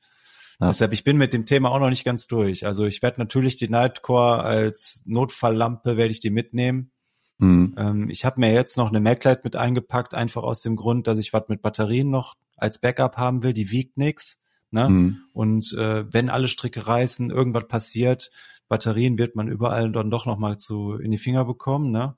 Ja. Oder ein Backup haben. Aber wie du schon sagst, für die Zeltsituation, ich glaube, äh, da muss noch irgendwie eine andere Alternative her, ne? Ja, ja, weil ich sag mal so, wir haben zwar bisher immer gesagt, wir nehmen die guten Nightcore-Lampen mit, damit mhm. wir Ersatz haben für Vorder- und Rücklicht, aber bisher ja. hat, waren wir einmal in der Situation, wo wir das hätten gebrauchen können. Ja, und da haben wir dann auch gesagt, komm, da kriegen wir irgendwie anders hin noch, ne? Und ähm, ja. dafür, ne, man muss ja sagen, das kann die Nightcore nicht, gewichtsmäßig, packmaßmäßig ist das einfach das stimmt, das stimmt. Ungünstig. Ja. Aber auch bei den drei Wochen brauchen wir auch definitiv äh, die Beleuchtung auch primär ähm, für die Schlafsituation. Genau. Und ja. fürs Erholen. Ja. Ne? Und äh, ich glaube, da müssen wir uns zwangsläufig nochmal Gedanken machen, ähm, auf was wir da so zurückgreifen können, was möglichst, vielleicht auch so in Richtung, ich meine, du hattest doch von LED Lenser noch die klassische Zeltlampe, weil die hat eine Akkulaufzeit von fast 40 Stunden. Das wäre zum Beispiel mhm. was, wo man sagen könnte, okay, das Ding, das ballert man da irgendwo in die Mitte und hat mhm. einen Orientierungspunkt zwischen den Zelten, weil gerade jetzt auch wieder Thema Zelt, ne? Wir werden abspannen müssen. Unsere Zelte, egal welches wir nehmen, die stehen nicht frei. Ne? Ja. Ähm, da sind überall die äh, Abspanngurte, da müssen wir uns ein bisschen ja Sicht verschaffen. Ne? Ja, das auf jeden Fall. Ja, schwieriges Thema. Da wird noch was kommen, glaube ich. Was haben wir noch auf der Agenda? Äh, ja, das Standardprogramm an Werkzeug. Ich glaube, da haben wir jetzt in Dänemark ein, einiges an äh, Expertise gesammelt. Ja. Da sind wir bestens vorbereitet. Bei mir eine kleine Änderung. Ich denke mal, Pumpe wird wieder nur einer mitnehmen, ne? Ja. Äh, da habe ich ein neues Pümpchen, was uns vielleicht äh, den das Aufpumpen ein bisschen angenehmer gestaltet, weil das so einen mhm. leichten mhm. Fuß hat, ne? Und ein bisschen mhm. mehr Druck aufbaut, aber trotzdem sehr, sehr klein ist. Ja. Äh, dann hast du von dir aus Bremsblöcke mit reingenommen. Ja. Und da habe ich mir direkt gedacht, das hat bestimmt einen guten Grund, weil du äh, was langlege, was, äh, wie sagt man, langlebrigeres, leb ja. äh, entdeckt hast oder was hat das für einen Grund? Also ich habe ähm, die sowieso, also standardmäßig, die, die jetzt drauf sind, von Werk verbaut, die fahre ich noch zu Ende und dann fahre ich welche von Swisstop, DT35 RS. Mhm. Ähm, einfach um die mal zu testen aber ich werde auch unabhängig davon, ob da Bremsblöcke, also da werden Bremsblöcke drauf sein, wenn wir natürlich damit losfahren, ja, aber unabhängig davon werde ich auch zwei Paar Ersatzbremsblöcke mitnehmen, weil erstmal wiegen die nix, ja, mhm. und dann haben wir die Erfahrung schon gemacht, was ist, wenn das Ding runtergefahren ist und das oh, kannst ja. du dir mit 25.000 Höhenmetern nicht erlauben. Und mit dem Gewicht äh, am Rad, eine, ne? Genau, da auf eine Bremse zu verzichten, ja. im Schnee da, das kannst du nicht machen. Ja. Äh, also das wäre ein K.O.-Kriterium für uns. Und ähm, das andere ist, dass ähm, ich gelesen habe in diesem Wiki, was ich anfangs äh, erwähnt hatte, mhm. Dass man Ersatzteile, die fahrradspezifisch sind, nicht so gut bekommt. Also in den Großstädten, in den drei, vier, die Norwegen hat, kriegst du das noch so, wenn du ähm, Glück hast, wenn du ein bisschen guckst, je nachdem wo. Ähm, aber sonst bist du da wirklich auf verlorenem Posten. Ne? Und ich oh. sag dir ganz ehrlich, ich kann mir Schöneres vorstellen, als einen halben Tag damit zu verschwenden, irgendwo in der Großstadt Norwegens alle Fahrradläden abzuklappern, damit wir diese eine spezielle Bremsscheibe bekommen. Äh, diesen einen speziellen Bremsblock. Deswegen. Äh, nee, das muss nicht sein. Das darf gar nicht passieren. Also nee. sagst du zweimal, also theoretisch einmal vorne, einmal hinten, also dass man genau, in der Lage ja. ist, ja, finde ich ja. eine gute Denke. Hab ich, so habe ich auch gedacht. Ähm, ja. Ja, organisch. Ja. Klar. Also ich glaube, ja. bei meiner, bei der GRX gibt's sowieso vom Original gar kein, gar nichts anderes. Mhm. Ähm, ja, packen wir ein. Genauso wie ein Schaltauge und äh, Kettenschloss. Ne? Ja. Das packen wir alles so ein, wie wir das gewohnt sind. Ansonsten, also Reifenwahl hatten wir ja mal ganz grob drüber gesprochen. Mhm. Äh, wir sind uns jetzt klar, dass wir auf die Bundesstraße fahren werden. Trotzdem so das Bedürfnis, den möglichst, möglichst hohen Pannenschutz zu haben, haben wir ja jetzt nach der Dänemark-Tour beide entwickelt. Und ich werde da beim Marathon Plus bleiben, auch wenn das ein Stilbruch ist mit dem Rad. Aber ich möchte mir über eine Sache diese Tour mal keine Gedanken machen und das ist platter Reifen.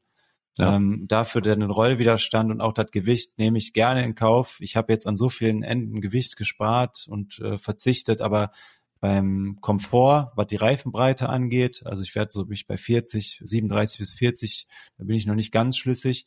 Ähm, mhm. Da werde ich mich bewegen, aber zumindest was das Robuste angeht, ne, da bin ich kompromisslos, genauso wie beim Schlafsack. Ähm, das muss irgendwas ja. Pannensicheres. Ob das jetzt der Marathon ist oder irgendein Conti, das ist mir eigentlich ja. egal, aber das muss einen hohen Pannenschutz haben. Ja. Und da, stimme ich dir zu. Und auch wieder geil, so, weißt, kennst du noch die, den Gedanken, wie geil wär's, wenn man sich einmal einen Schwalbe Marathon Plus holt, mhm. den man zu jeder Tour aufzieht mhm. und so lange fährt, bis der wirklich sich in alle Bestandteile aufgelöst hat, beziehungsweise der ersten Platten mal oder die ersten Platten mal wirklich kommen. Mhm. Das ist so ein geiler Gedanke. Und dann kann, upcyclest du den und lässt dir daraus ein Portemonnaie machen. oder irgendwas das anderes. Nice. Das ist nice. Ist geil, oder? Dann kannst ja. du sagen, hier mit meinem Portemonnaie, ne, da bin ich drauf gefahren. ne, bis zum Nordkap. und jetzt kommst du mit deinem ja. Louis Vuitton-Scheiß. Ne? du Sau. nee. Nee, aber der Marathon, der, der wird's bei mir wahrscheinlich auch. Äh, den hatte ich ja auf dem KTM immer drauf. Immer. Da ist heute ähm, noch, da sind heute noch 10 Bar drauf, ne? Und der hat, äh, der hält tausende Kilometer durch den größten Mist und der geht nicht platt. Das ist so geil. Ist einfach so. Das ist aber auch so geil. Ne? Das ist so ein geiler Reifen. Ja. Das ist einfach verlässlich, ne? Panzer. Auf jeden Fall, ja. So, jetzt haben wir hier noch den Punkt Hipback. Hip, genau. Und da lese ich schon wieder was, was ich noch nicht kenne. Aber ich weiß, ich weiß, wie viele Hipbacks du schon hast. Jetzt erklär mir mal, was das damit wieder auf sich hat.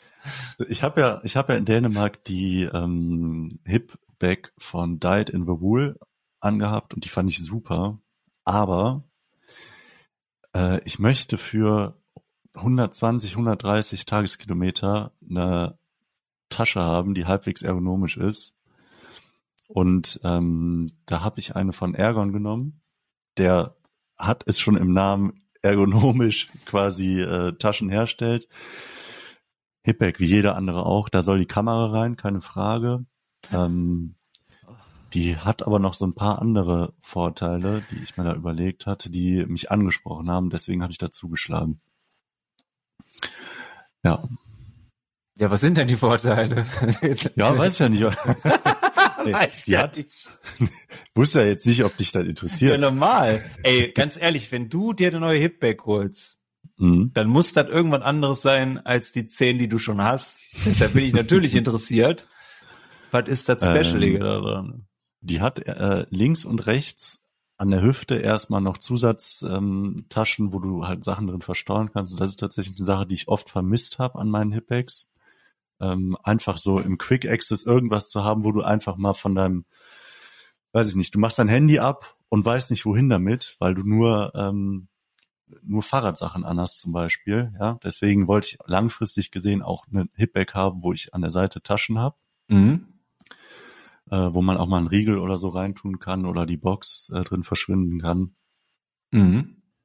Und außerdem sind diese Taschen aus Mesh. Das heißt, wenn ich jetzt sage, ich will meine Socken waschen, kann ich die waschen und in diese Außentasche tun, dann können die da in Ruhe trocknen und die flattern nicht irgendwo am Rad rum. Aber dann fährst du aber hinter mir, du. und ähm, die hat noch unter der Tasche an sich die Möglichkeit, jetzt beispielhaft, könnte ich zum Beispiel mein Reisestativ mitnehmen, das da drunter klemmen, Ähm, da ist extra so eine Halterung noch äh, in der Tasche selbst quasi verbaut, ja, geil. wo man so Sachen noch mit anbringen kann. Das habe ich eigentlich vorgesehen für den Fall, dass ich mhm. die dicken Handschuhe mal nicht brauche. Dann werden die da drunter kommen und die stören dann schon mal nirgendwo im ganzen Packsystem. Es sieht geil aus. Und hat einen Bohr? Ja. Das ist ja Du cool. kannst den, den Inhalt da drin, also ich könnte theoretisch sagen, Kamera lasse ich draußen, hängen wir die um, äh, um Hals und äh, kann da, weiß ich nicht, äh, Handschuhe, Daunenschuhe, was auch immer reintun und mit dem Boa-Verschluss einmal das so nah wie möglich an mich ranholen. Und ist die auch so äh, wasserresistent? Die ist wasserfest, ja. Das ist der einzige Punkt, der mich so ein bisschen abgeschreckt hat. Aber das äh, werde ich auch auf jeden Fall noch austesten. Und inwiefern ich da, da vertrauen kann. Und die packst du dann unter die Jacke? Also wird die Jacke über die Hip gezogen? Wahrscheinlich ja, ne? Aus Sicherheit. Also die Daunenjacke, ja, genau. Die, mhm. ähm, die Regenjacke, da habe ich ehrlich gesagt noch nicht ausprobiert, wie das passt, aber das wird wahrscheinlich so hinhauen, ja. Also muss ich ehrlicherweise mal sagen, das ist seit langem mal eine Hipback, wo ich sage, ja, da, das ist mal ein Grund, das ist mal ein Grund. Wir mal so, ja. weil die andere Hipback, also die, die du als letztes gefahren bist, sag mir nochmal da mhm. den Hersteller, kann ich auch nicht. Died in the Wool. Died in the Wool. Die hatte halt so einen Gurt, der war ja noch nicht mal abgepolstert. Ich habe mir manchmal gesagt, gedacht, so, boah, die arme Sau, der hat da einfach so einen Polyestergurt um seine Hüfte und bei der ja. sind richtig schöne Polster eingearbeitet und die gehen ja sogar bis bis in die Hüfte sogar noch rein. Ne? Also ja. das wahrscheinlich viel, viel angenehmer ist, die auch zu tragen. Das wird viel angenehmer sein, aber Geil. ich muss dir auch sagen, die alte, die war nicht unangenehm. Nee? Also die sah, die sah unangenehmer aus, als sie war. Und die hatte halt durch die Größe den Vorteil, dass man die einfach rumschwingen konnte. So, das mhm. geht mit der jetzt wahrscheinlich auch wieder nicht, aber das, äh, ja. Wie, ich glaube trotzdem, dass, dass ich mit der Ergon da besser fahre. Wie viel Liter hat die? Die Ergon? Ja. Drei Liter, glaube ich. Also genau so viel, dass da die Kamera reinpasst. Geil. Heißt du optimal. Ja. Ne, finde ich nicht schlecht. Und was ist das für ein Clip da an der Seite? Das, das ist so ein Plastikclip. Ist das für einen Trinkschlauch oder wofür soll das sein? Äh, ja, genau. Du kannst von Ergon gibt's ein Trinksystem, wo du eine Blase hinten reinpacken kannst und dann äh, hast du da an der Seite direkt den Trinkschlauch, die Halterung dafür, wo du äh, die Blase quasi direkt an dir trägst. Ja, geil. Nö, ja. das ist wirklich, also da, da sah ich auch vom, von der Optik so, ja, die kann mit in die Sammlung. das finde ich nicht schlecht. Jo, äh, also, das wäre so der erste Hauptteil gewesen. Ähm, mhm. Wir haben noch Kleinigkeiten hier aufgelistet, die wahrscheinlich für den einen oder anderen jetzt nicht äh, uninteressant sind. Also Kochersystem, Jetboil fahren wir weiter, gute Erfahrungen, ja. Äh, Gaskartusche, je nachdem, ob wir fliegen müssen wir die dann vor Ort nochmal nachkaufen, beziehungsweise äh, nehmen die, wenn wir mit der Fähre unterwegs sind, mit. Ne? Das ist auch wieder so ein Punkt, ne? Weil ich bin ja, wir haben es eingangs nicht erwähnt, aber ich bin ja absolut äh, ein Fan davon, wenn wir auf der Hinfahrt eine Fähre nehmen, weil mhm. wir dann diese Sicherheitskontrollen auch einfach nicht haben, ne? Aber ich bin das da auf deiner Seite. Also das macht auch so vom Stressfaktor einfach gar keinen Sinn, die Räder zu mhm. verpacken, alle Taschen abzumachen und dann erstmal diesen Film zu schieben, alles dran machen, ne? Also das alles wieder justieren, ja, kommt genau, alles genau. so vernünftig an, ja. geht irgendwas kaputt, ne? Äh, das finde ich ein nicht kalkulierbares Risiko, was wir halt mit einer Fähre umgehen, ne? Und auch wenn es dann einen Tag mehr kostet an Anreise, äh, ja. dann lieber auf die Tage mehr fahren, als mhm. diesen Stress haben und das Risiko eingehen, irgendwas ist mit den Rädern oder, ne? Ja, ja. Weil dann kannst du nämlich auch sagen, Jetboil nehmen wir mit. Ähm, ja, dann, dann ist alles schon fertig quasi. Mhm. Dann hast du alles fertig gepackt, musst nicht dann erst noch irgendwo hinfahren, wo du dann eventuell eine Gaskartusche bekommst, vielleicht auch nicht, wenn du Pech hast, so. Da verlässt man sich, glaube ich, auf Faktoren, auf die man keinen Einfluss hat. Ne? Das, das stimmt, muss das nicht stimmt. unbedingt sein. Ja, das ist was. Äh, also wir merken, geht schon eher in Richtung Zugfähre. Ne? Mhm. Äh, allein dafür hat sich da zweistündige Gespräch bis jetzt schon gelohnt. Aber wir machen mal weiter. Ähm, genau, dann haben wir hier noch Besteck. Äh, ich glaube, da sind wir klassisch. Ne? Da das, was wir bisher wir das, was wir haben. Ja. Bei den Flaschen werden wir auch nicht viel Variation walten lassen. Na, ja. Ich habe mir jetzt zweimal hier eine normale 075er Beiden aufgeschrieben. Du mhm. wahrscheinlich auch. Ne? Ja. Und dann werde ich mir aber trotzdem noch die Möglichkeit geben, noch zwei PET-Flaschen von mindestens einem Liter irgendwo am Rad selber zu verstauen. Mhm. Einfach, damit wir so ungefähr mit vier Litern bis fünf Litern unterwegs sein können. Mhm. Ja, das macht meiner Meinung nach Sinn, weil so viel wie wir an Wasser verschwenden, allein schon fürs Kochen und so weiter, ja. Äh, da werden wir froh sein über jeden Milliliter. Ja, das ist das halt, ne? Also unser Kochsystem und alles, die ganzen Mahlzeiten, so, die funktionieren alle überwiegend mit Wasser, Kaffee, ne? Äh, ja. Und natürlich das normale Trinken, was ja noch dazu kommt, das, äh, das ist ein enormer Wasserverbrauch, ja. Das ist schon heftig. Tasse Teller? Bist du da irgendwie äh, Da bin ich noch nicht weiter. Nee. nee. nee. Also dann, dann würde ich sagen, in der nächsten, beziehungsweise im nächsten Update thematisieren wir dann nochmal so ein bisschen das Thema, äh, ja, wie soll ich mal das sagen, Drogerie, äh, Körperpflege äh, und der ganze Kochthematik. Ne, da könnten wir noch mal mhm. ein bisschen drauf eingehen, wenn wir bis dahin noch ein paar Erkenntnisse gesammelt haben. Mhm. Ja, spannend auf jeden Fall. Ne? Also man merkt äh, uns an, wie viel Gedanken wir uns zu dem Ganzen gemacht haben, hoffe ich. Ja. Äh, ich hätte auch nicht gedacht, dass das jetzt so ein intensives Gespräch wird. Ja, ist ein bisschen ausgeartet. Ne? Aber irgendwie geil, irgendwie geil. Ja. Haben wir noch irgendwie ähm, ja schon mal ein, eine Idee für die nächste Episode? Gibt's da irgendwie also was ja schon länger aussteht, ist ja einmal der Fahrradtalk. Ne? Welches Rad schaffe ich mir am Anfang an? Das ja. war ja eigentlich diese Folge. Da wollten wir diese Folge ja. drüber reden. Ja, das, also Ach, das wäre jetzt die, die Wir haben ja neue Räder auch. Ja. Oh Gott, wir sind so Schweine. Genau. Da müssen wir euch Deswegen, mit dem Cliffhanger jetzt stehen lassen. genau, das wird nächste Folge kommen. Kleines Update, was wir bis dahin dann wieder geplant haben. Und ähm, ich glaube, dann ist die nächste Folge auch schon gut gefüllt, ne? Boah, das waren jetzt zwei Stunden fast nur Materialgelaber.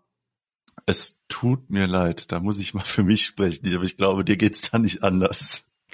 Also wer bis hier gehört hat, äh, da muss ich meinen Respekt zollen. Ja, Shoutout auf jeden Fall. Das ist nicht normal. Und zwar ohne Bridge, ohne alles. Einfach, einfach hier uncut. Ne? Wir sitzen ja auch die ganze Zeit ohne Getränke. Ganz am Anfang noch, noch ja. was gehabt, ja. Er ist nicht normal. Schon dunkel, alles zugeschneit draußen. Er ist immer noch ja, am stimmt. Schneien. Das gibt's doch gar nicht. Ey, davon ja. können wir mal ein Foto machen. Eieiei, was die ist Episodenbilder. Was, was ist denn hier los? Mal Warte mal. Nimm auch mal ein Mikro mit eben. Scheiße. Was ist das denn? Ja, können wir doch noch einen Schneemann bauen, ne? Ja, ich werde gleich erstmal mich aufs Rad setzen. Das ist doch perfekte Voraussetzung für einen Test. Echt dunkel, Schnee, perfekt, gönn dir. Ja. Ja, Henrik, äh, schön, dass es geklappt hat, dass wir mhm. doch jetzt nochmal aus der, uns aus dieser ganzen Planungsmanie irgendwie rausreißen konnten. Mhm. Ähm, ja, wie gesagt, also mit ein bisschen Optimismus gibt's jetzt ja so monatlich wieder eine Folge, vielleicht auch den, die ein oder andere Überraschung. Ähm, bei Fragen, bei Anregungen gerne weiterhin bei Instagram. Vier Monate sind's noch, wie gesagt äh, kommt mir sehr kurz vor. Ähm, ich bin echt gespannt. Ja, ich auch. Also das äh, ist jetzt schon viel, was wir geplant haben, aber da steht noch einiges vor uns, was wir auf jeden Fall noch ein bisschen präzisieren müssen, weiter planen müssen und äh, das, das werden noch spannende, ja, ich sag mal mindestens anderthalb, ja doch anderthalb, zwei Monate, die da jetzt noch vor uns liegen, wo wir ordentlich eingespannt sind. Das ist so krass. In so der Planung, ja. Gut. Also, Verlinkungen in den Show Notes. Alles, was wir jetzt an Material soweit vorab geplant haben, wird wahrscheinlich noch Änderungen geben. Ich werde einfach die Liste erstmal so äh, ein bisschen schön machen und äh, in den Episodentext hauen. Äh, hatten wir sonst noch was? Die Strecke wollten wir verlinken. Ja. Die Webseite. Die, ähm, genau, ja. Hast du den Namen? Ja, ich schicke dir den Link. Perfekt. gut. Sehr gut. Wunderbar. In dem Sinne würde ich sagen, Jupp. Es reicht jetzt, ne? ne? Oder komm, jetzt können wir die zwei Stunden noch voll machen. Ne? Oder wie viel Pause hatten wir dazwischen? Äh, warte mal, was mir gerade mal einfällt, wir müssen die zwei Stunden nicht künstlich voll machen. Ich habe doch mein, äh, mein Schlafsetup schon getestet und habe das zwei Aufnahmen draus gemacht. Du geile ja. Sau, komm. Dann, in dem Sinne, ne? Ich schneide einfach hinten dran. So machen wir das. Eine schöne Adventszeit euch. Ne? Wir hören uns in der nächsten Episode. Hoffentlich nicht allzu lang, äh, in, ja. in allzu langer in Zeit. Allzu weiter fährt. Ja. Genau. Also, ja, wir können schon beide nicht mehr sprechen. Ist jetzt genug. ah, ja. Ich würde sagen, bis dahin. Ja, lassen wir Omen. Ciao. Ja. Also jetzt mitten in der Nacht, halb fünf. Ich bin zum zweiten Mal wach. Ans erste Mal kann ich mich kaum erinnern. Es ist auch nur, weil ich mich drehen muss. Ähm, genau. Das Handy zeigt inzwischen an minus 1 Grad. Mhm. Kälte ist gar kein Problem. Füße sind super warm. Beine auch. Ich hatte erst ein bisschen Angst vor der Kältebrücke am Reißverschluss. Aber das regelt sich alles von alleine. Ähm, die Unterseite vom Schlafsack ist auch immer noch unten. Nichts rutscht. Also das macht einen sehr, sehr, sehr soliden Eindruck. Das Einzige, was noch fehlt, ist äh, Kopf. Also ich habe jetzt, wie gesagt, diese Downmütze drüber. Ohne Schal, ohne alles. Und das habe ich ja alles da. Und äh, das, äh, das ist das Einzige, was vielleicht noch fehlt. Aber sonst ist alles tippitoppi warm. Äh, überrascht mich ehrlich gesagt ein bisschen, aber beruhigt mich auch, dass die letzten Wochen und Monate der Arbeit, die ganzen Sachen rauszusuchen und äh, zusammenzustellen und sich dazu informieren, sich irgendwo auch ein bisschen jetzt äh, auszahlen. Also das, äh, das stellt mich schon sehr zufrieden.